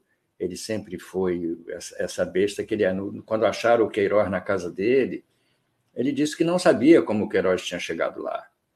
Quer dizer, então ele como é que esse cara ainda está aí, né? Agora a polícia prendeu o celular dele, eu espero que ache bastante coisa é, para incriminá-lo, porque chega, vamos limpar. O, o, o... ele está em todas as situações, você já percebeu, né? Em todas, todas as situações. O Bolsonaro, ele... ele... é uma espécie é. de capataz, né? É, Exatamente. Bolsonaro. É impressionante. Ele, ele é o chefe da Casa Civil e o, e o Mauro Cid o chefe da Casa Militar, entendeu? Eles Não, dois... O Miguel, ele circulava. E o Bolsonaro é o chefe da casa da mãe Joana. Da casa da mãe Joana. Com todo respeito à mãe Joana. O, o, o ACF circulava no, no, no, Planalto. A gente via, inclusive, quando tinha cerimônias tudo mais. Ele andava para lá, para cá, estava lá. E não é integrante é. do governo. Quer dizer, é uma coisa não, é. abusiva, né? Na CPI da Covid, ele estava lá circulando. Tava lá. Agora, como é que esse homem ganha dinheiro? Roubando, né? Porque eu acho que é o único, é o único jeito que lhe sobra. Porque você acha que alguém confia nele como advogado? Só, só bandido. Diz bandido diz assim, Acef, cuida aí das minhas coisas, entendeu? Aí pode ser que, que acha, mas você compraria um chevette usado do, do Acef? Olha, vou te contar, viu? Chevette usado de jeito nenhum. ô, ô, ô, Miguel, você fez aqui, vamos, vamos, a gente está acompanhando aqui ainda o depoimento do Delgatti, vamos falar sobre isso também. É, vocês aqui participando do nosso giro, aqui no bate-papo, vamos fazer aqui um, uma, uma, uma, sessão de perguntas aqui para o nosso querido Miguel Paiva. Você fez uma charge diferente é, nesses dias. Que é, é isso não é uma charge, é, isso não é uma charge. Isso é o quê? Isso é uma observação da imprensa, como a imprensa é, é um. É um ah, você não publicou isso como charge? Eu, não, não como charge, eu publiquei como uma observação minha, entendeu? É, é como o GI noticiou, eu esqueci de botar o Estadão, porque eu não, eu não achei no Estadão. É, a justiça obriga o governo de São Paulo. E no UOL, que é da Folha, Tarcísio recua e o governo de São Paulo pede ao MEC para receber livros didáticos. É inacreditável como é a manipulação da, da, da realidade. Né? A, a, a, Folha, sendo a Folha de São Paulo, o G, G1 deu a notícia, que foi o que aconteceu. A Justiça obrigou o governo de São Paulo a comprar livros do MEC, não há dúvida. O UOL, e o UOL suavizou para o Tarcísio, né? Inverteu, inverteu, é, é, é, é, transformou numa, numa, numa mentira, porque o Tarcísio agora escancarou, né? Ele está propondo a, anistia ao Bolsonaro. Isso aí não tem muita importância também, entendeu? Vai anistiar o Bolsonaro, todo mundo sabe quem é o Tarcísio, todo mundo sabe que a Assembleia de São Paulo é tarcisista, bolsonarista, isso aí não vai acontecer nada, mas ele está, pelo menos, se expondo, né? Ele está mostrando quem ele é de fato, entendeu? Então, e a Folha está acompanhando. Parece que a Folha está apoiando o Tarcísio para o governo do, do Brasil no futuro próximo. É inacreditável, né? É, é, é, assim, é, a gente sabe, todo mundo que trabalha, inclusive, com linguagem, com jornalismo, com, com expressão, com arte, sabe que você pode é, é, dizer a mesma coisa de muitas maneiras diferentes, né? Você diz a mesma coisa. Agora, é, existe, um, existe uma técnica para isso, né? Você não pode dar uma claro. versão diferente, né? Induzir o leitor a erro o tempo todo. É por isso, mais do que nunca, meu querido Miguel Paiva, eu tenho reivindicado muito essa pauta aqui com, com a Tuxi, com o Nacif, com todo mundo que transita por aqui, que a mídia, que, que, que esse é, eu, eu gosto de chamar de ecossistema da informação democrática na uhum. internet é mais necessário do que nunca. Porque é. você imagina se a gente ficar dependendo só dessas corporações de, de, de informação que concebem né, a, a, informação de maneira unilateral. O que, que o cara pensa lendo essa notícia do, do UOL? Que o, o, o Tarcísio agiu corretamente, entendeu? Ele parou, pensou, acordou de manhã, tomou café e disse: Não, vou, vou, vou recuar. Me arrependi. Me arrependi, exatamente. Meu Deus do céu, eu não acreditava. Eu acho que depois de uma certa idade, é, é, querido Conde, você vai chegar lá ainda, apesar de você, às vezes, parecer mais velho do que eu, é, não no sentido pejorativo, no sentido da sabedoria mais. Chega uma certa idade que eu, por exemplo, se eu trabalhasse na Folha de São Paulo, como cartunista, eu já não, não estaria mais lá, entendeu? Eu já teria saído. Juro por Deus, eu acho que chega uma certa idade que a gente perde é, o mínimo de, de pudor para esse, esse tipo de coisa. Eu já saí do Globo, entendeu? Eu já, já o JB já não, não existe mais. O JB não me envergonhava, entendeu? a Folha de São Paulo me envergonha. Já fui do Estadão também, saí. Você foi. Eu, eu lia a, a, Radical Chique no Globo, é isso? A Radical Chique saiu no Globo, no Estadão e na Folha. E na Folha, é. saía nos três, né? É, mas além disso, eu trabalhava como, como chargista no, no Estadão. É, é, na época em que o, em que o esse bolsonarista jornalista aí de São Paulo, famoso, como é que ele chama? Um jornalista. Jornalista claro, Guzo. Não, não, o Guzo não, amigo do Guzo. Do mesmo, do, ele era editor do, do, Estado de São Paulo nessa época, entendeu? E eu publicava, eu quando morava em São Paulo, eu publicava um, um, uma página de humor no, do Estado de São Paulo.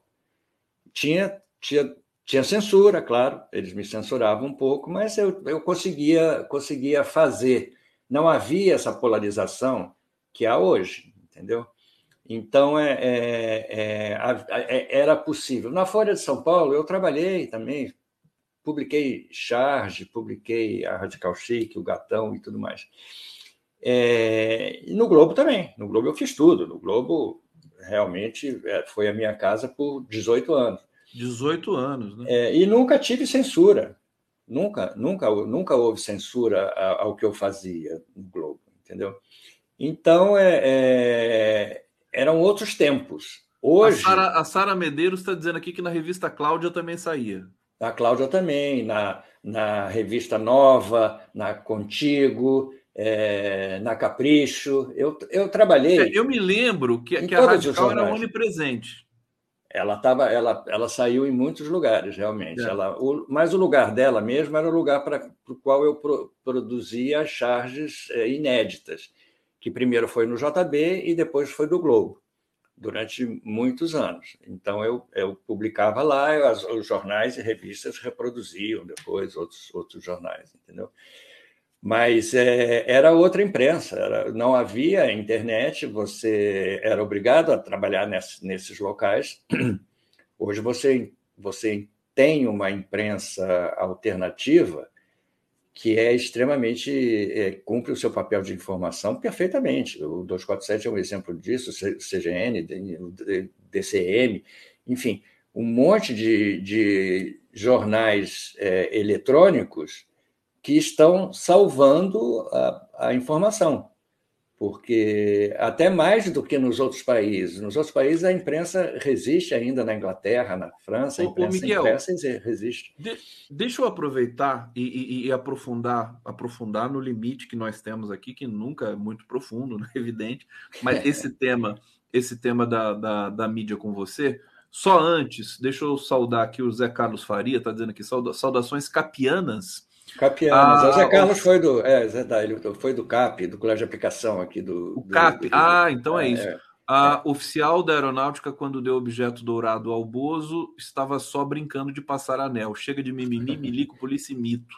Obrigado, Zé Carlos Faria. E acho que ele está aqui de novo. Olha, o principal jornal que Miguel publicou foi a. A Forja. A Forja, Forja. A Forja era o jornal do Colégio de Aplicação, era, o, era o, o jornal impresso, o jornal impresso no, no, no, dia, se não me engano, era um jornal com papel jornal e tudo. E... e, nós, e nós fomos o primeiro jornal estudantil a sofrer o inquérito do DOPS. Nós éramos todos menores de, de idade e o DOPS entrou no Colégio de Aplicação, censurou o jornal, nós fizemos um número inteiro com os espaços em branco, com o título das matérias e o espaço em branco, porque o jornal tinha sido todo censurado, só com poucas matérias sobre esporte, sobre coisa... Só os títulos. Só os títulos, porque eu escrevi uma matéria sobre, sobre LSD, que foi proibida, claro. E, Imagina e Miguel menor de idade, gente. O que, que não é esse Miguel? Você, você deve ter dado tanto trabalho para sua Não dei família. nenhum, não dei nenhum. Eu era uma pessoa santa, comportada, entendeu? É. Tinha a cabeça era uma cabeça agitada, mas o resto não. O resto era... Olha, o Zé Carlos Faria era teu amigo dessa época aqui, né? Ele era colega de colégio, exatamente. É se, transformou, é, se transformou num, num, intelectual, mexe com cinema, com documentário, com tudo. É um, Querido é Zé Carlos figura, Faria. É, é, tá exatamente. Tá Marco, o Zé Carlos Faria, a gente precisa trazê-lo aqui de uma vez. Você tem o contato dele, imagino eu, né? Tem, tem, tem, tem, tem. Me passa, depois eu vou, vou contatá-lo tá. aqui. Marcos Vinícius Borges Mota está é, aqui colaborando conosco. Obrigado, querido. Agora, eu, eu acho que a gente precisa de um estudo, né? Uma tese de doutorado, alguma coisa assim. É, eu fico imaginando, o Miguel, se nesse período é, pré-golpe contra Dilma e pós-golpe contra Dilma, ou, ou pós-2013, se nós tivéssemos só as mídias corporativas convencionais. Eu acho que nós estaríamos é, como o Equador hoje, por exemplo. Não, é? certamente, certamente a situação, a situação seria outra. Mas eu, eu acho também, Conde, que esse, esse golpe se deu por causa dessas transformações todas também, entendeu? É, eu acho que a, a, mídia corporativa foi, foi fundamental nesse golpe, porque ela apoiou o tempo todo. É, o, o, preconceito contra o PT e contra o Lula era enorme na época, hoje ainda é grande, mas naquela época era maior ainda. As pessoas é, é, equivocadamente achavam que o mercado ia, ia, ia acabar, entendeu?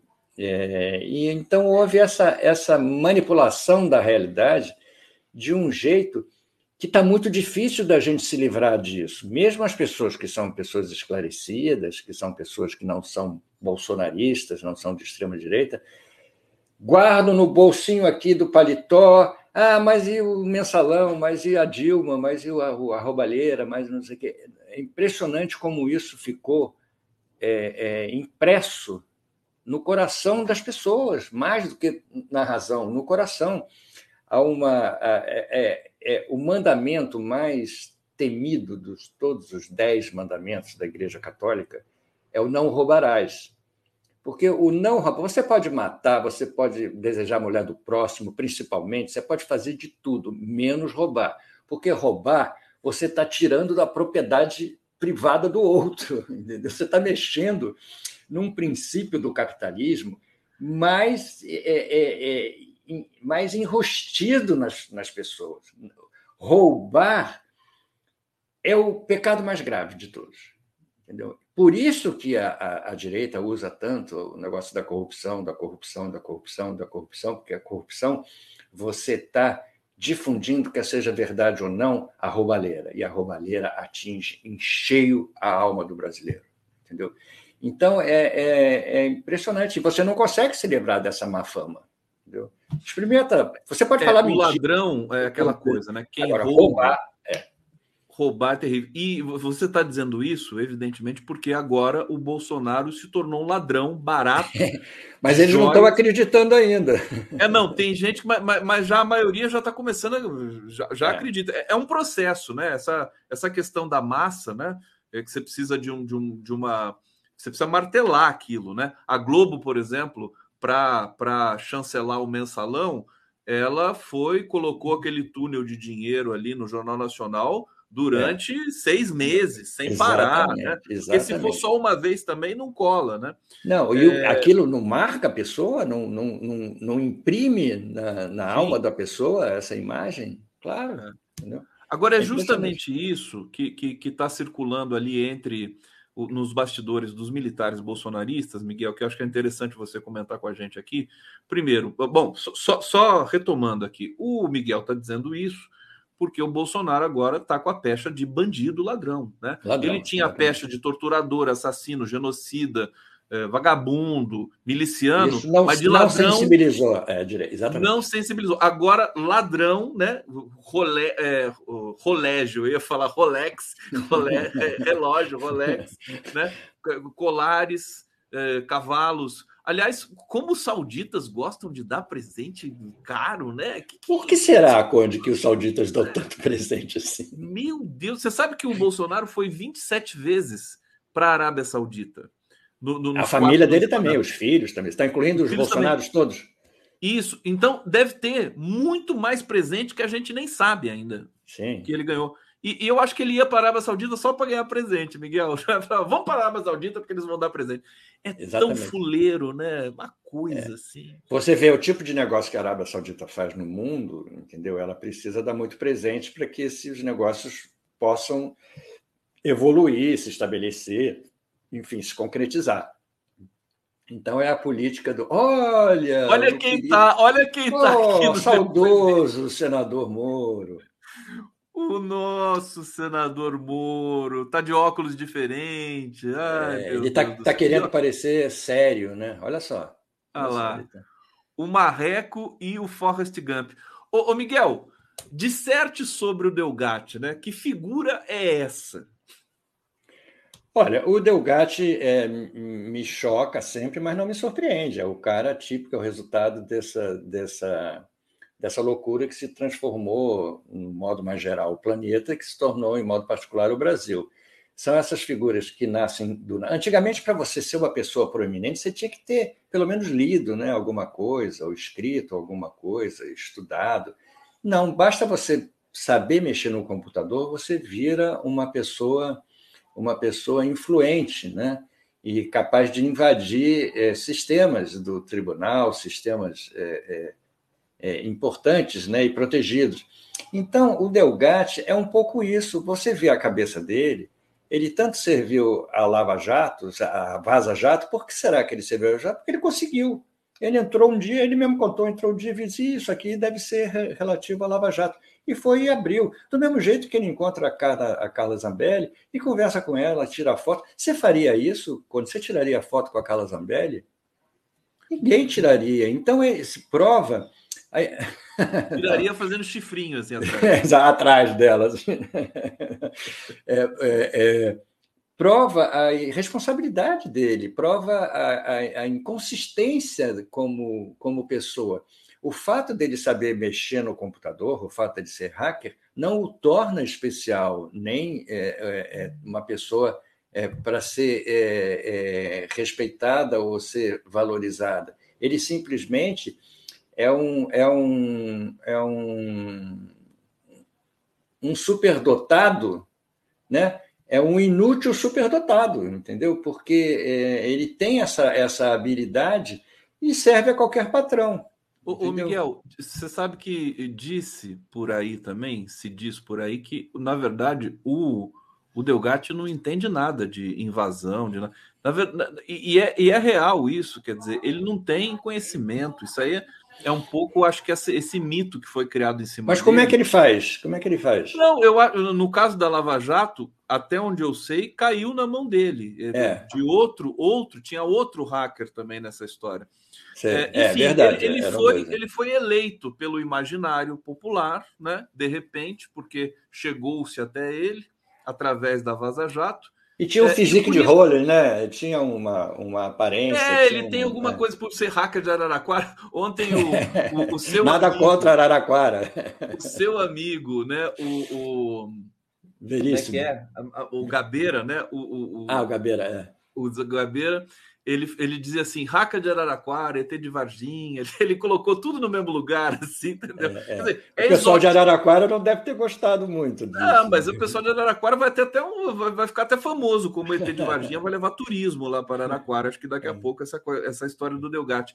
Mas assim, ele é um cara que caiu meio que de paraquedas no meio de tudo isso. Agora, o que é mais impressionante, Miguel, é que ele está nessa CPI falando pelos cotovelos. Eu estou adorando. É. Quer dizer, ele está. Brasília hoje é como se fosse uma hecatombe, assim, né? Você imagina o que ele se tornou? Ele se tornou uma pessoa, uma celebridade. Ele se tornou uma pessoa é, é, valorizada, respeitada por muita gente. E ele, só que ele está preso, ele não pode esquecer que ele está preso, mas ele está construindo o futuro dele. Vai escrever um livro já já sobre, sobre a experiência dele é, vai pedir ao linguista de Caçapava para fazer a revisão. Não, eu, eu sinceramente, que é interessante é ele é uma personagem até pelo, pelo vazio que ele evoca, né? Interessantíssima, né? é, né? sobretudo a partir de hoje. Super interessante. Delgatti, é. o homem que abalou a, o, um país inteiro durante é. muito tempo, é o nome do livro, né? E Delgatti... ele está tá construindo essa imagem. Você vê que ele cada vez constrói mais esse vazio dele, porque na realidade toda, toda, todo, tudo que ele, que ele conta é essa experiência é, inútil, rasteira, de encontro com essas, com essas pessoas, que na realidade, ele não, fora a Vaza Jato, ele não conseguiu fazer nada. Conseguiu fazer aquele documento absurdo do, do, do Alexandre de Moraes é, decretando a própria prisão. O que, que a Carla Zambelli pretendia com aquilo, entendeu? O Miguel, Olha aonde chegamos, né? Estamos aqui com imagens da CPMI dos atos golpistas ao vivo. Cid Gomes está aqui presidindo. Ah, é o Cid Gomes, eu ia perguntar quem era. É, quem Senador era Cid Gomes. É, uhum. Do lado, o Delgatti e o Sérgio Moro na bancada, é. arguindo o Walter Delgatti. Realmente, o mundo não dá voltas, o mundo dá cambalhotas, meu querido Miguel Paiva. Quem e você vê, esse, esse advogado dele, que está cochichando com ele agora, eles todos têm uma estética parecida, né? Esse advogado, o diretor da PRF, o, eles todos têm esse cabelinho cortado aqui, aqui em cima cheio. Eu acho que é uma estética. É uma Milica. estética. É, é, é. É um, é um milico fashion. E, e o, o Delgado está com essa gravata rosa aqui em homenagem à Barbie, né? É, exatamente. Exatamente, né? a Barbie. Esse advogado dele, esse, eu tenho morro de medo desse advogado dele. Ele tem uma cara Por quê, fechada. Miguel? É, ele tem uma cara fechada, tem um, um olha só, uma expressão. Olha como eles cochicham. Cochicham, cochicham. Tem cochicho, o rabo espicha. Ô, Miguel, mas agora sim, o Bolsonaro ele tá tão lascado, tão lascado, que para mim já é passado. É, e para você? Acho. Eu também acho. Não, ele, ele, mas ele precisa ser passado para, ele precisa ser passado. Passado, mas precisa, a gente precisa passar ele nem que seja oficializar o passado. Oficializar o passado, porque senão é, ele está quieto, ele está lá, entendeu? Na dele, porque ele não consegue realmente mais espaço para nada. Agora é preciso acabar com o que ele deixou, né? precisa acabar com o estrago que ele, que ele deixou, precisa acabar com o entulho que ele deixou no caminho, que, que atrapalhou muito o Lula. Mas, mesmo assim, eu queria é, é, aqui prestar uma homenagem à capacidade que o governo Lula está tendo de, de, governar e de receber índices é, de aprovação ótimos, mesmo com todo esse entulho que o governo Bolsonaro deixou no caminho para atrapalhar ele, entendeu? Ele está agindo da maneira super correta, deixando para a justiça o que a justiça tem que fazer e cuidando do, da política, que é o que ele sabe. Entendeu? Então, realmente. É, muito o bom. momento é, é, é histórico. E, assim, é o, é o governo que está realizando isso. Eu sempre, a gente sempre reconhece o governo Lula. O Lula é bom de governo, a gente sabe disso. Agora, é uma vitória da sociedade brasileira inteira, né? Claro, Eu acho que nós, nós não podemos nos excluir desse, desse avanço ainda relativo que o país está dando. Não é só. A gente tem muito essa mania, né? Ou o presidente é responsável por tudo, ou o presidente é responsável pela de ficar de fora, né? De ficar de é, fora. É, não, não e a gente sempre se coloca como, como é, espectador, né? Vamos é, mudar é. um pouco isso. É um paternalismo, né? Um paternalismo que a gente tem há muito tempo de achar que, desde o Getúlio, achar que o presidente tem que resolver tudo, entendeu? Sempre foi assim, né? Miguel Ponce de Leon Paiva. De Paiva. De Paiva. De Paiva, de Paiva, esqueci do D. É, o Jefferson Miola está chegando aqui e ele acabou de voltar da Argentina. Opa. E ele está trazendo informações bombásticas também da Argentina, meu querido Miguel é, Paiva, público que está nos acompanhando aqui. A Argentina é o, é o Brasil ontem. é o Brasil ontem. Miguel, obrigado, queridão. Dá um cafuné no. Joca. Semana que vem estamos junto de novo. Um beijo para você. Beijo, querido. Tchau, tchau, tchau. tchau.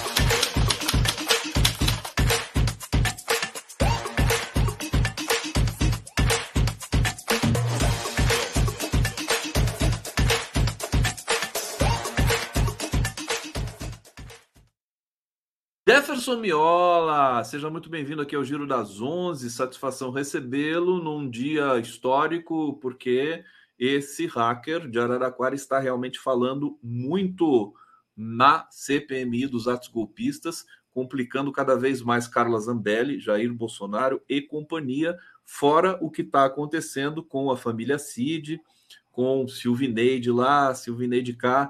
Mas o Jefferson Miola não vai falar apenas disso com a gente hoje ele vai falar também do, do furacão, né? Sei lá o que, o tufão que se abateu pela Argentina, com a ascensão do anarcocapitalista é, Javier Milei. Você teve na Argentina, Miola?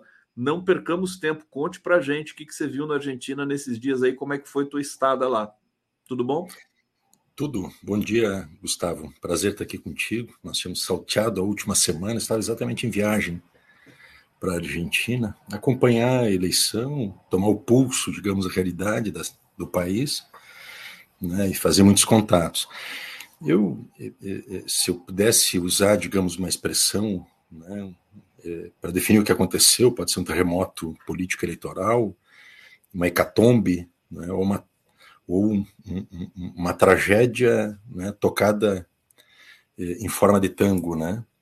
Mas é uma situação né, é muito grave né, e que aproxima o país de uma, de uma realidade ainda imponderável. A vitória no último domingo nas eleições primárias, importante a gente destacar isso, que eh, não se trata né, de um primeiro turno eleitoral. São eleições primárias, elas são eleições eh, obrigatórias e são realizadas simultaneamente por todas as forças políticas com o objetivo eh, de definir as candidaturas que vão representar nos distintos campos no processo eleitoral. O primeiro turno eleitoral ele vai ser realizado em 22 de outubro próximo. Então, é, é importante dizer isto, embora é, o resultado havido, ele, na verdade, não, é, é não tende a modificar essa realidade até 22 de outubro, que é uma realidade né, extremamente é, preocupante, onde o candidato da extrema-direita, né, o Javier Milley, é, ele despontou com cerca de 30% do eleitorado. É, as demais forças né, ficaram é, é, pouco atrás.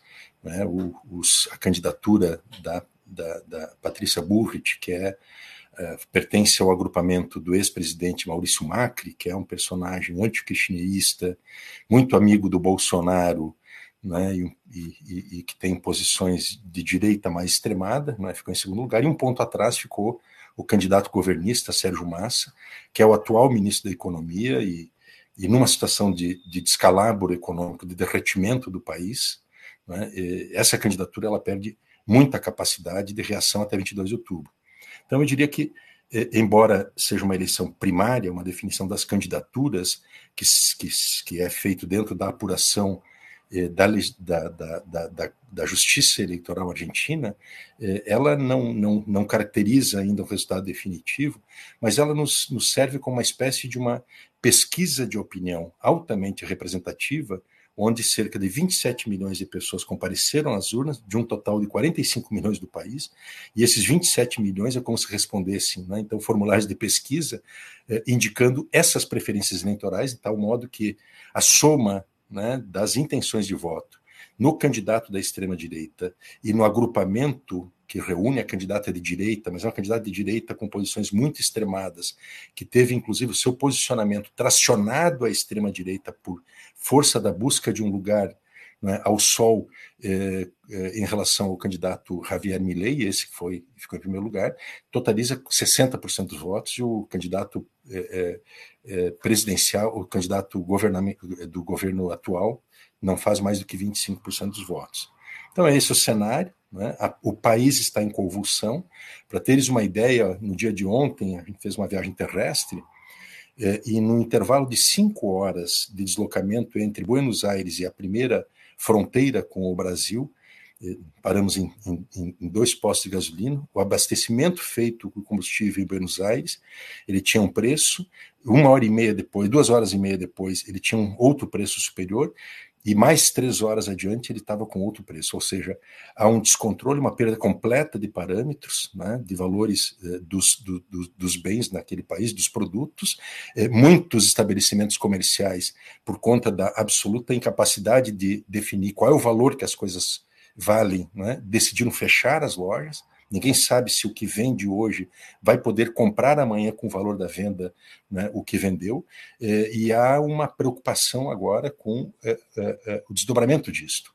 Né, de que o avanço da especulação com o dólar, que estava em 580 e hoje alcança quase 800 é, pesos por dólar, né, juntamente com a incapacidade do governo de gerir a crise econômica, o país possa entrar numa espiral né, de uma crise é, socioeconômica né, muito grave, e esse é um cenário né, é, muito preocupante, não só para a Argentina, mas para toda a região e particularmente para o Brasil.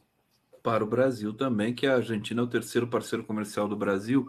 Miola, é, o, o, o, causou uma hecatombe essa vitória do uh, Javier Milei nessas primárias. Eu queria que você explicasse para a gente o que são exatamente essas primárias na Argentina, que não são iguais às primárias estadunidenses, por que, que tem essa tradição é, e, e, o, que, que, elas, o que, que elas significam? É, é só para fazer um esquenta mesmo? É um esquenta das eleições?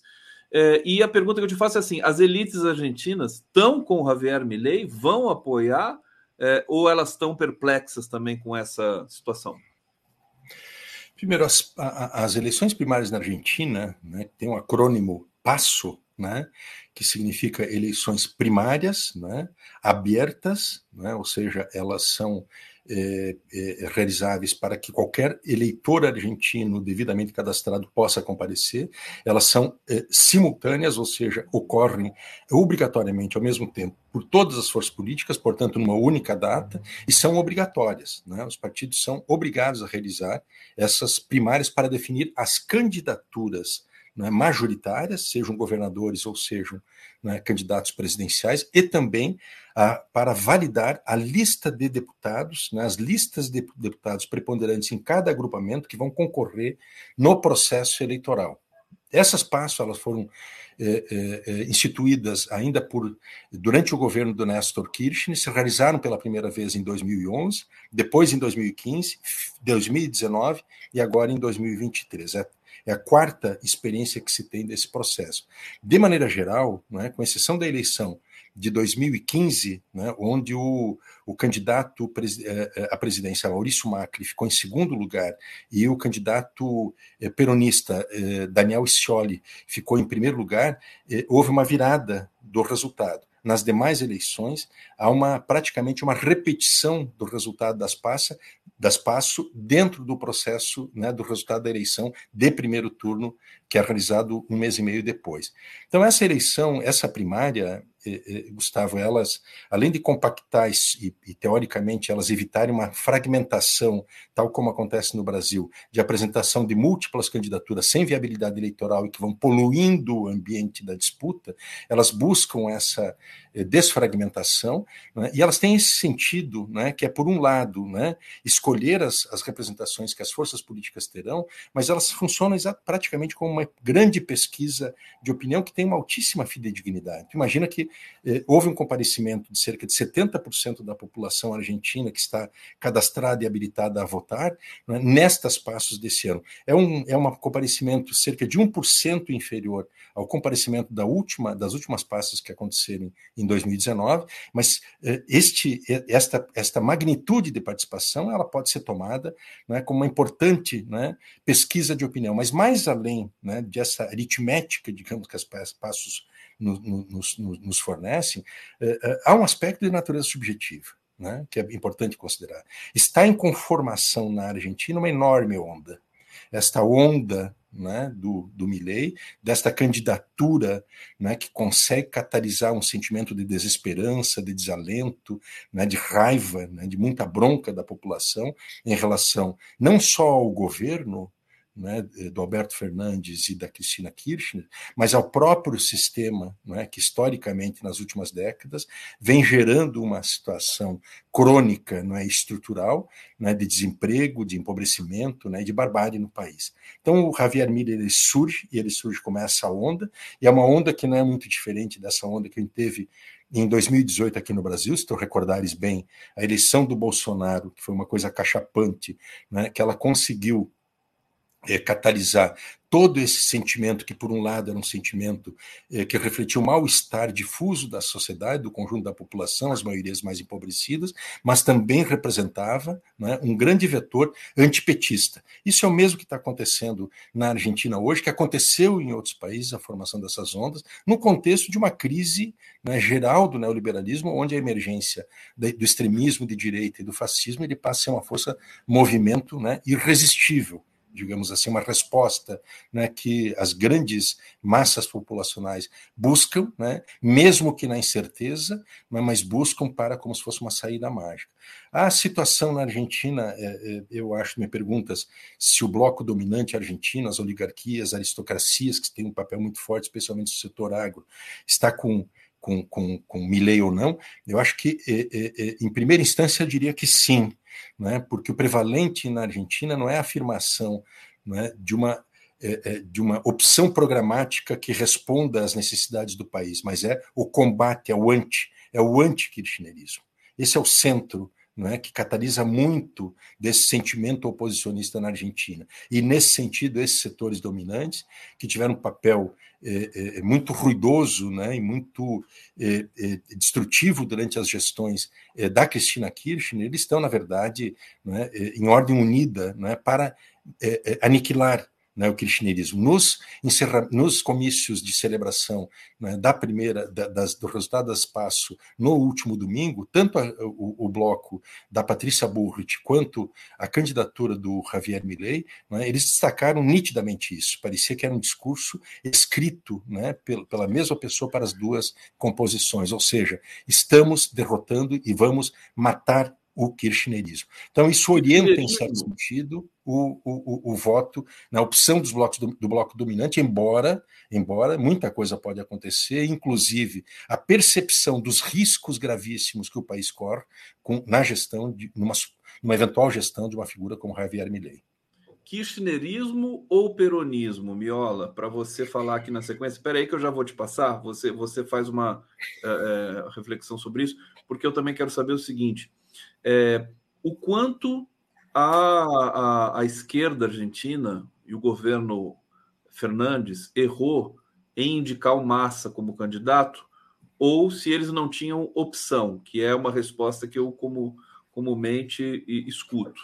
É, e se essa possibilidade de o Javier chegar ao poder de fato ela está sendo processada. Se a Cristina Kirchner já, já se pronunciou sobre isso, enfim, um pouco mais esse quadro, como você Sim. teve lá, você deve ter muito mais é, é, subsídio para dizer que para a gente, inclusive o comportamento da imprensa argentina, né? o Clarim, Sim. etc.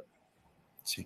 Não, é evidente, né, Gustavo, que há uma percepção muito realista né, dos setores, eh, do conjunto do peronismo no interior disso, do kirchnerismo, a respeito né, das dificuldades que, que existem para o governo e para essa força política reverter o resultado. Mas isso não é dito publicamente, né, que seria praticamente uma eh, assunção de uma derrota por antecipação. Então, é evidente que isso não é dito, né, proferido é, publicamente pelas lideranças políticas, mas tem, pelo menos com os interlocutores com os quais eu conversei, né, e o que a gente observa né, é, na relação com, com as lideranças partidárias e parlamentares e políticas é, do campo do peronismo é que há uma percepção muito clara não é, de que é extremamente difícil. Segundo, a escolha do, do Sérgio Massa não é, como a o candidato que representasse esse campo ela talvez não tenha sido a escolha mais inteligente. Né? Um ministro da Economia, porque o Massa é o ministro da Economia, é, é, que está é, tá, tá demonstrando uma incapacidade né, de domar a inflação, né, de segurar os preços né, e de estabelecer uma rota de desenvolvimento para o país, ele entra num debate eleitoral já rendido, né, já com prejuízo eleitoral de largada. Só para teres uma ideia né, de, de, da magnitude desta perda eleitoral que a frente de, que a União pela Pátria, que é o, o, o, a coalizão do, do, do, Sérgio Massa representou, ela em 2019, né, a Cristina, eh, o Alberto Fernandes, juntamente com a Cristina Kirchner de vice, eles eh, alcançaram 47% do eleitorado. E nesta passo, né, houve uma redução de praticamente metade do eleitorado que votou né, no candidato do mesmo agrupamento, passou para eh, cerca de 21%.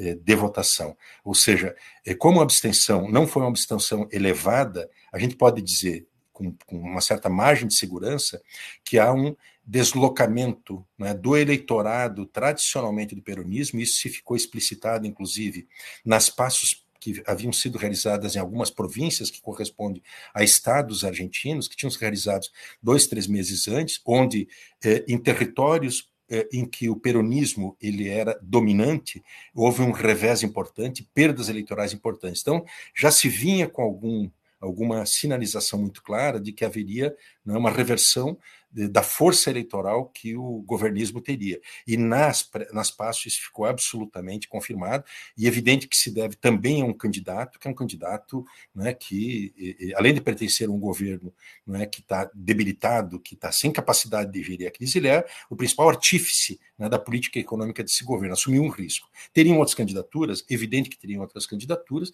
a própria candidatura da Cristina Kirchner, ainda que abatida né, pelo lawfare argentino, seria uma hipótese mas ela preferiu né, eh, apresentar outros nomes que finalmente não transitaram. Um dos nomes era, inclusive, o candidato à, à reeleição de, de, de, Buenos Aires, da província de Buenos Aires, que é o Axel Kicillof. Mas, como não houve um consenso em torno de outros nomes, ela recuou para viabilizar um consenso do campo peronismo. E o peronismo, para te dizer, Gustavo, o que é o peronismo ou o kirchnerismo? O peronismo, como diria lá o, o, o, o general Perón, né, há muitos anos atrás, o peronismo na Argentina é todo, tudo é parte do peronismo. Mas enquanto um campo, eu tenho uma anedota muito fantástica, outra hora eu te comento sobre isso, mas eh, o tema é que o peronismo ele é um, um, um, campo de força, né, que ele se orienta a partir do Partido Justicialista, eh, que foi eh, que vinculado ao, ao, à tradição do general eh, Perón, né, e ele abarca um espectro ideológico né, que vai de direita até a esquerda. Né? Para tu, tu, tu lembrares, teve um período de hegemonia dentro do peronismo que foi um período ultraliberal, né? no período do, é, é, do, do, do, do, do, governo, do presidente Carlos Menem, se tu lembrares. Ele era peronista. Né? E o, o kirchnerismo, que é a força que surge né, de maneira mais hegemônica na política argentina, como resultante daquela crise de 2001, que foi com a eleição do Nestor Kirchner, né, que dá nome ao kirchnerismo, em 2003, né, e ele conforma então esse campo, que é um campo hegemônico dentro né, do peronismo. Então o kirchnerismo ele é uma força, é como se fosse dentro do, do, do Partido dos Trabalhadores, por exemplo, né, teres o campo majoritário do PT, construindo o Novo Brasil, a, a, a chamada CNB, e outras forças políticas né, que são relevantes, que têm um peso interno importante, mas que não são hegemônicas. Então, o kirchnerismo ele é a força dominante hoje, né, que tem eh, grande ramificação na sociedade, que tem braços né, organizados no movimento, movimentos sociais, tem importantes lideranças políticas e tem uma boa representação parlamentar. Mas eh, o, o, o, o, kirchnerismo ele é, em realidade, um subconjunto né, do próprio peronismo, e a parte disso, tu tens, então, uma esquerda, digamos, não peronista, que é uma esquerda social, esquerda partidária, um candidato que está em aliança com o Kirchner, o, o peronismo, né, por exemplo, que disputou a lista eh, na sua lista na Naspasso, que é o Juan Gabrois, que é um personagem da esquerda social, trabalha muito com a economia solidária argentina, ele fez 5%, 6% e já declarou antecipadamente não é, a sua lealdade não é, em apoiar o Massa durante a eleição, caso não fosse ele escolhido pela, pelo agrupamento, né, e, e, é muito vinculado ao Papa Francisco. E esse há outros partidos também menores que não saíram junto com, com, com o campo do peronismo, né, que saíram em, em faixa própria, não é, mas tiveram um desempenho desempenho né, é, é muito ínfimo nesse espaço. O Grabois é muito ligado ao Papa Francisco? É isso? Exatamente. Isso, Foi ele exatamente. que levou o terço do Papa para o Lula? Exatamente esse personagem. Exatamente. É um jovem. É um jovem. É um jovem, né? muito jovem, né? É jovem, não sei para o teu padrão, mas meu padrão ele é mais jovem. o padrão é jovem. jovem. Ele, ele, tem uma, um redor, ele tem uma, ele tem ele uma, tem um redor. Isso, ele tem, não, mas ele tem ao redor não mais do que 38, 40 anos de Agora, idade. Desculpa, uh, Miola, que você isso, traz isso. Tanta, tanta, informação. É, tem aqui o, o Jaque Giacomelli está insistindo muito aqui comigo. Conde, sendo assim, como vamos defender a população que concorda com o que disse Zema? Ele está chamando a atenção porque o Nordeste, segundo a Quest, é, concorda 59% com o Zema. Eu não vi esse dado, mas prometo que vamos checar isso aqui, vamos fazer esse debate, meu querido Jaque Giacomelli.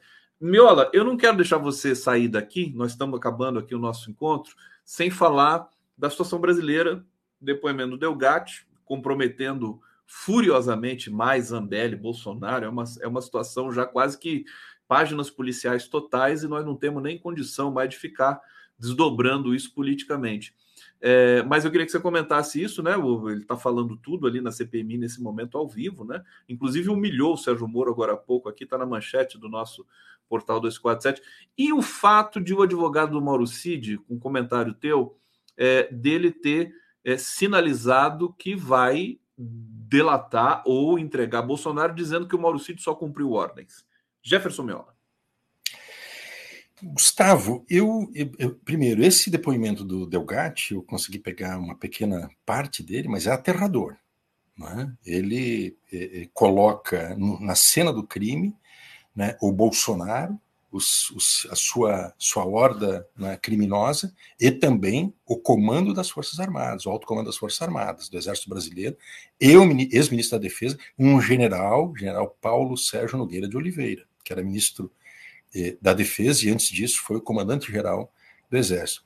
Eu acho que há uma mudança de patamar, né, escalou muito, subiu alguns degraus né, a, esta situação, a dificuldade que tem, não só o Bolsonaro, né, mas o conjunto dos atores implicados eh, nesta trama golpista, que ela não, não, não foi só o 8 de janeiro, ela tem um longo processo que foi organizado e arquitetado por forças que, por alguma razão, algum motivo, alguma negação, algum tipo de alienação, que pode ser até eh, subjetiva, né, busca sempre o, eh, não considerar um ator central nisto tudo, que para mim que está por trás de tudo, que são os comandos militares. Eu lamento muito dizer isto, mas não me agrada essa hipótese, por exemplo, aventada pela relatora da CPMI, que é a, a senadora Elisiane Gama, que ontem ela, é, em entrevista à imprensa, ela antecipou nos, que o seu voto vai isentar as Forças Armadas de responsabilidade e mais, vai elogiar as Forças Armadas né, por ter evitado o golpe. Então me parece que esse é um, não é um, um bom, um, uma boa resultante para o que nós estamos vendo. Né? É preciso, na verdade, que se apure a fundo essas responsabilidades e se traga para o banco dos réus aqueles que de fato têm que estar. Eu acho que tá, tem um certo temor né, do, do, dos militares. Ontem mesmo na Câmara dos Deputados, na Comissão de Constituição e Justiça, tem um seminário promovido pelo presidente da, da CCJ, Rui Falcão, sobre o papel das Forças Armadas, e, e é impressionante o, o acanhamento que os parlamentares têm para enfrentar esse debate. Estava lá, sentado à mesa, ao lado do, como debatedor, ao lado do professor Manuel Domingos Neto, eh, o general conspirador Sérgio Tigói. E é impressionante que é um general capcioso. Ele que participou tanto da trama para derrubar a presidente Dilma, em vários encontros que ele e outro general conspirador Vila, Vilas Boas tiveram com o, com o usurpador Temer, né, e que depois teve um papel chave na preparação, na ambientação né, da militarização do Estado brasileiro, né, né, e da recomposição do GSI, o Gabinete de Segurança Nacional, nos moldes do, eh, do SNI, Serviço Nacional de Informações da Ditadura. É um personagem mentiroso, é um personagem eh, que ofende né, eh, a própria realidade e a verdade, e não há um deputado que seja capaz de enfrentá-lo. Então, eu acho que se não for aproveitado esse contexto que nós estamos vivendo né, para enfrentar a problemática dos militares do nosso país, à luz de tudo que nós estamos vendo, porque veja que nós não chegamos ainda a um outro, esse estágio que está sendo revelado agora pelo Delgatti, e tudo que nós estamos conhecendo né, em relação a esta, esse roubo e contrabando de joias, o roubo para os militares, um roubo que envolveu almirante, general, coronel, um, um, um tráfico internacional né, de joias, assim como houve tráfico internacional de 39 quilos de cocaína no avião da FAB. Aqui é um tráfico internacional de joias para os Estados Unidos, contrabando de joias ilegal, e finalmente a venda em comércio clandestino de joias que pertenciam à União por militares. São eles, militares, juntamente com o Bolsonaro, além de toda a participação deles né, na gênese desse processo. Então, me parece que está passou da hora de que a gente enfrente essa problemática né, de maneira muito clara e identificando neles o papel central que eles tiveram e que o governo, ontem mesmo, me perdoe, toma um pouco mais do tempo, mas ontem mesmo, o ministro da Defesa, eh, Múcio Monteiro, deu declarações desastrosas, que são inaceitáveis inacreditáveis. Não sei qual é a motivação daquela entrevista dele. Não sei qual é o objetivo. Se ele produziu aquela entrevista para ser é, demitido. À toa não parece, né? Que, que ele deu aquela declaração. Pois é, ele deu, por algum motivo, ele deu aquela entrevista, e é uma entrevista que, nada mais nada menos, em síntese, ela representa um ataque do ministro da Defesa à escolha que o presidente da República teve em relação ao Rio de Janeiro. Ele disse, em síntese, se tivéssemos seguido aquilo que os generais é, e eu vim, vínhamos defendendo, não teria acontecido o 8 de janeiro. Portanto, quem errou no 8 de janeiro foi o presidente Lula. Essa é síntese da fala do personagem. Então, ele ataca diretamente a escolha que fez o presidente Lula. Agora, eu não sei qual é a motivação que ele faz isso. Eu ouvi, ouvi algo a respeito que isso pode ter uma motivação, que seja, inclusive, eventualmente, causar a sua demissão para algo que possa permitir um salto, dois passos adiante, dado pelas culpas militares. Mas isso é um tema que eu não posso aprofundar muito. Tomara que é seja isso, né, Jefferson Miola? Causar a própria demissão, né? Estamos querendo tanto. Sim, mas aí é, é, é o objetivo dessa demissão dele pode ter algo de interesses pró-militares por trás. Ah, inter, interesse pró-militar, entendi que claro, o interesse seria pró-governo. Claro. Embora, embora, embora queiramos muito, não faz nenhum sentido a continuidade do Múcio Monteiro e sua política à frente do Ministério da Defesa. Né? Mas aqui há uma, uma dúvida sobre exatamente o sentido do que aconteceu ontem. Obrigado, Jefferson Miola. Estamos chegando ao fim aqui do Giro das Onze. Obrigado a todos que nos acompanharam. Continue nas nossas transmissões, na nossa cobertura jornalística, tanto aqui na TV 247 quanto também na TVT de São Paulo, ao vivo em TV aberta. Obrigado, Jefferson Miola. Até semana que vem. Um abraço. Até. Tchau, tchau.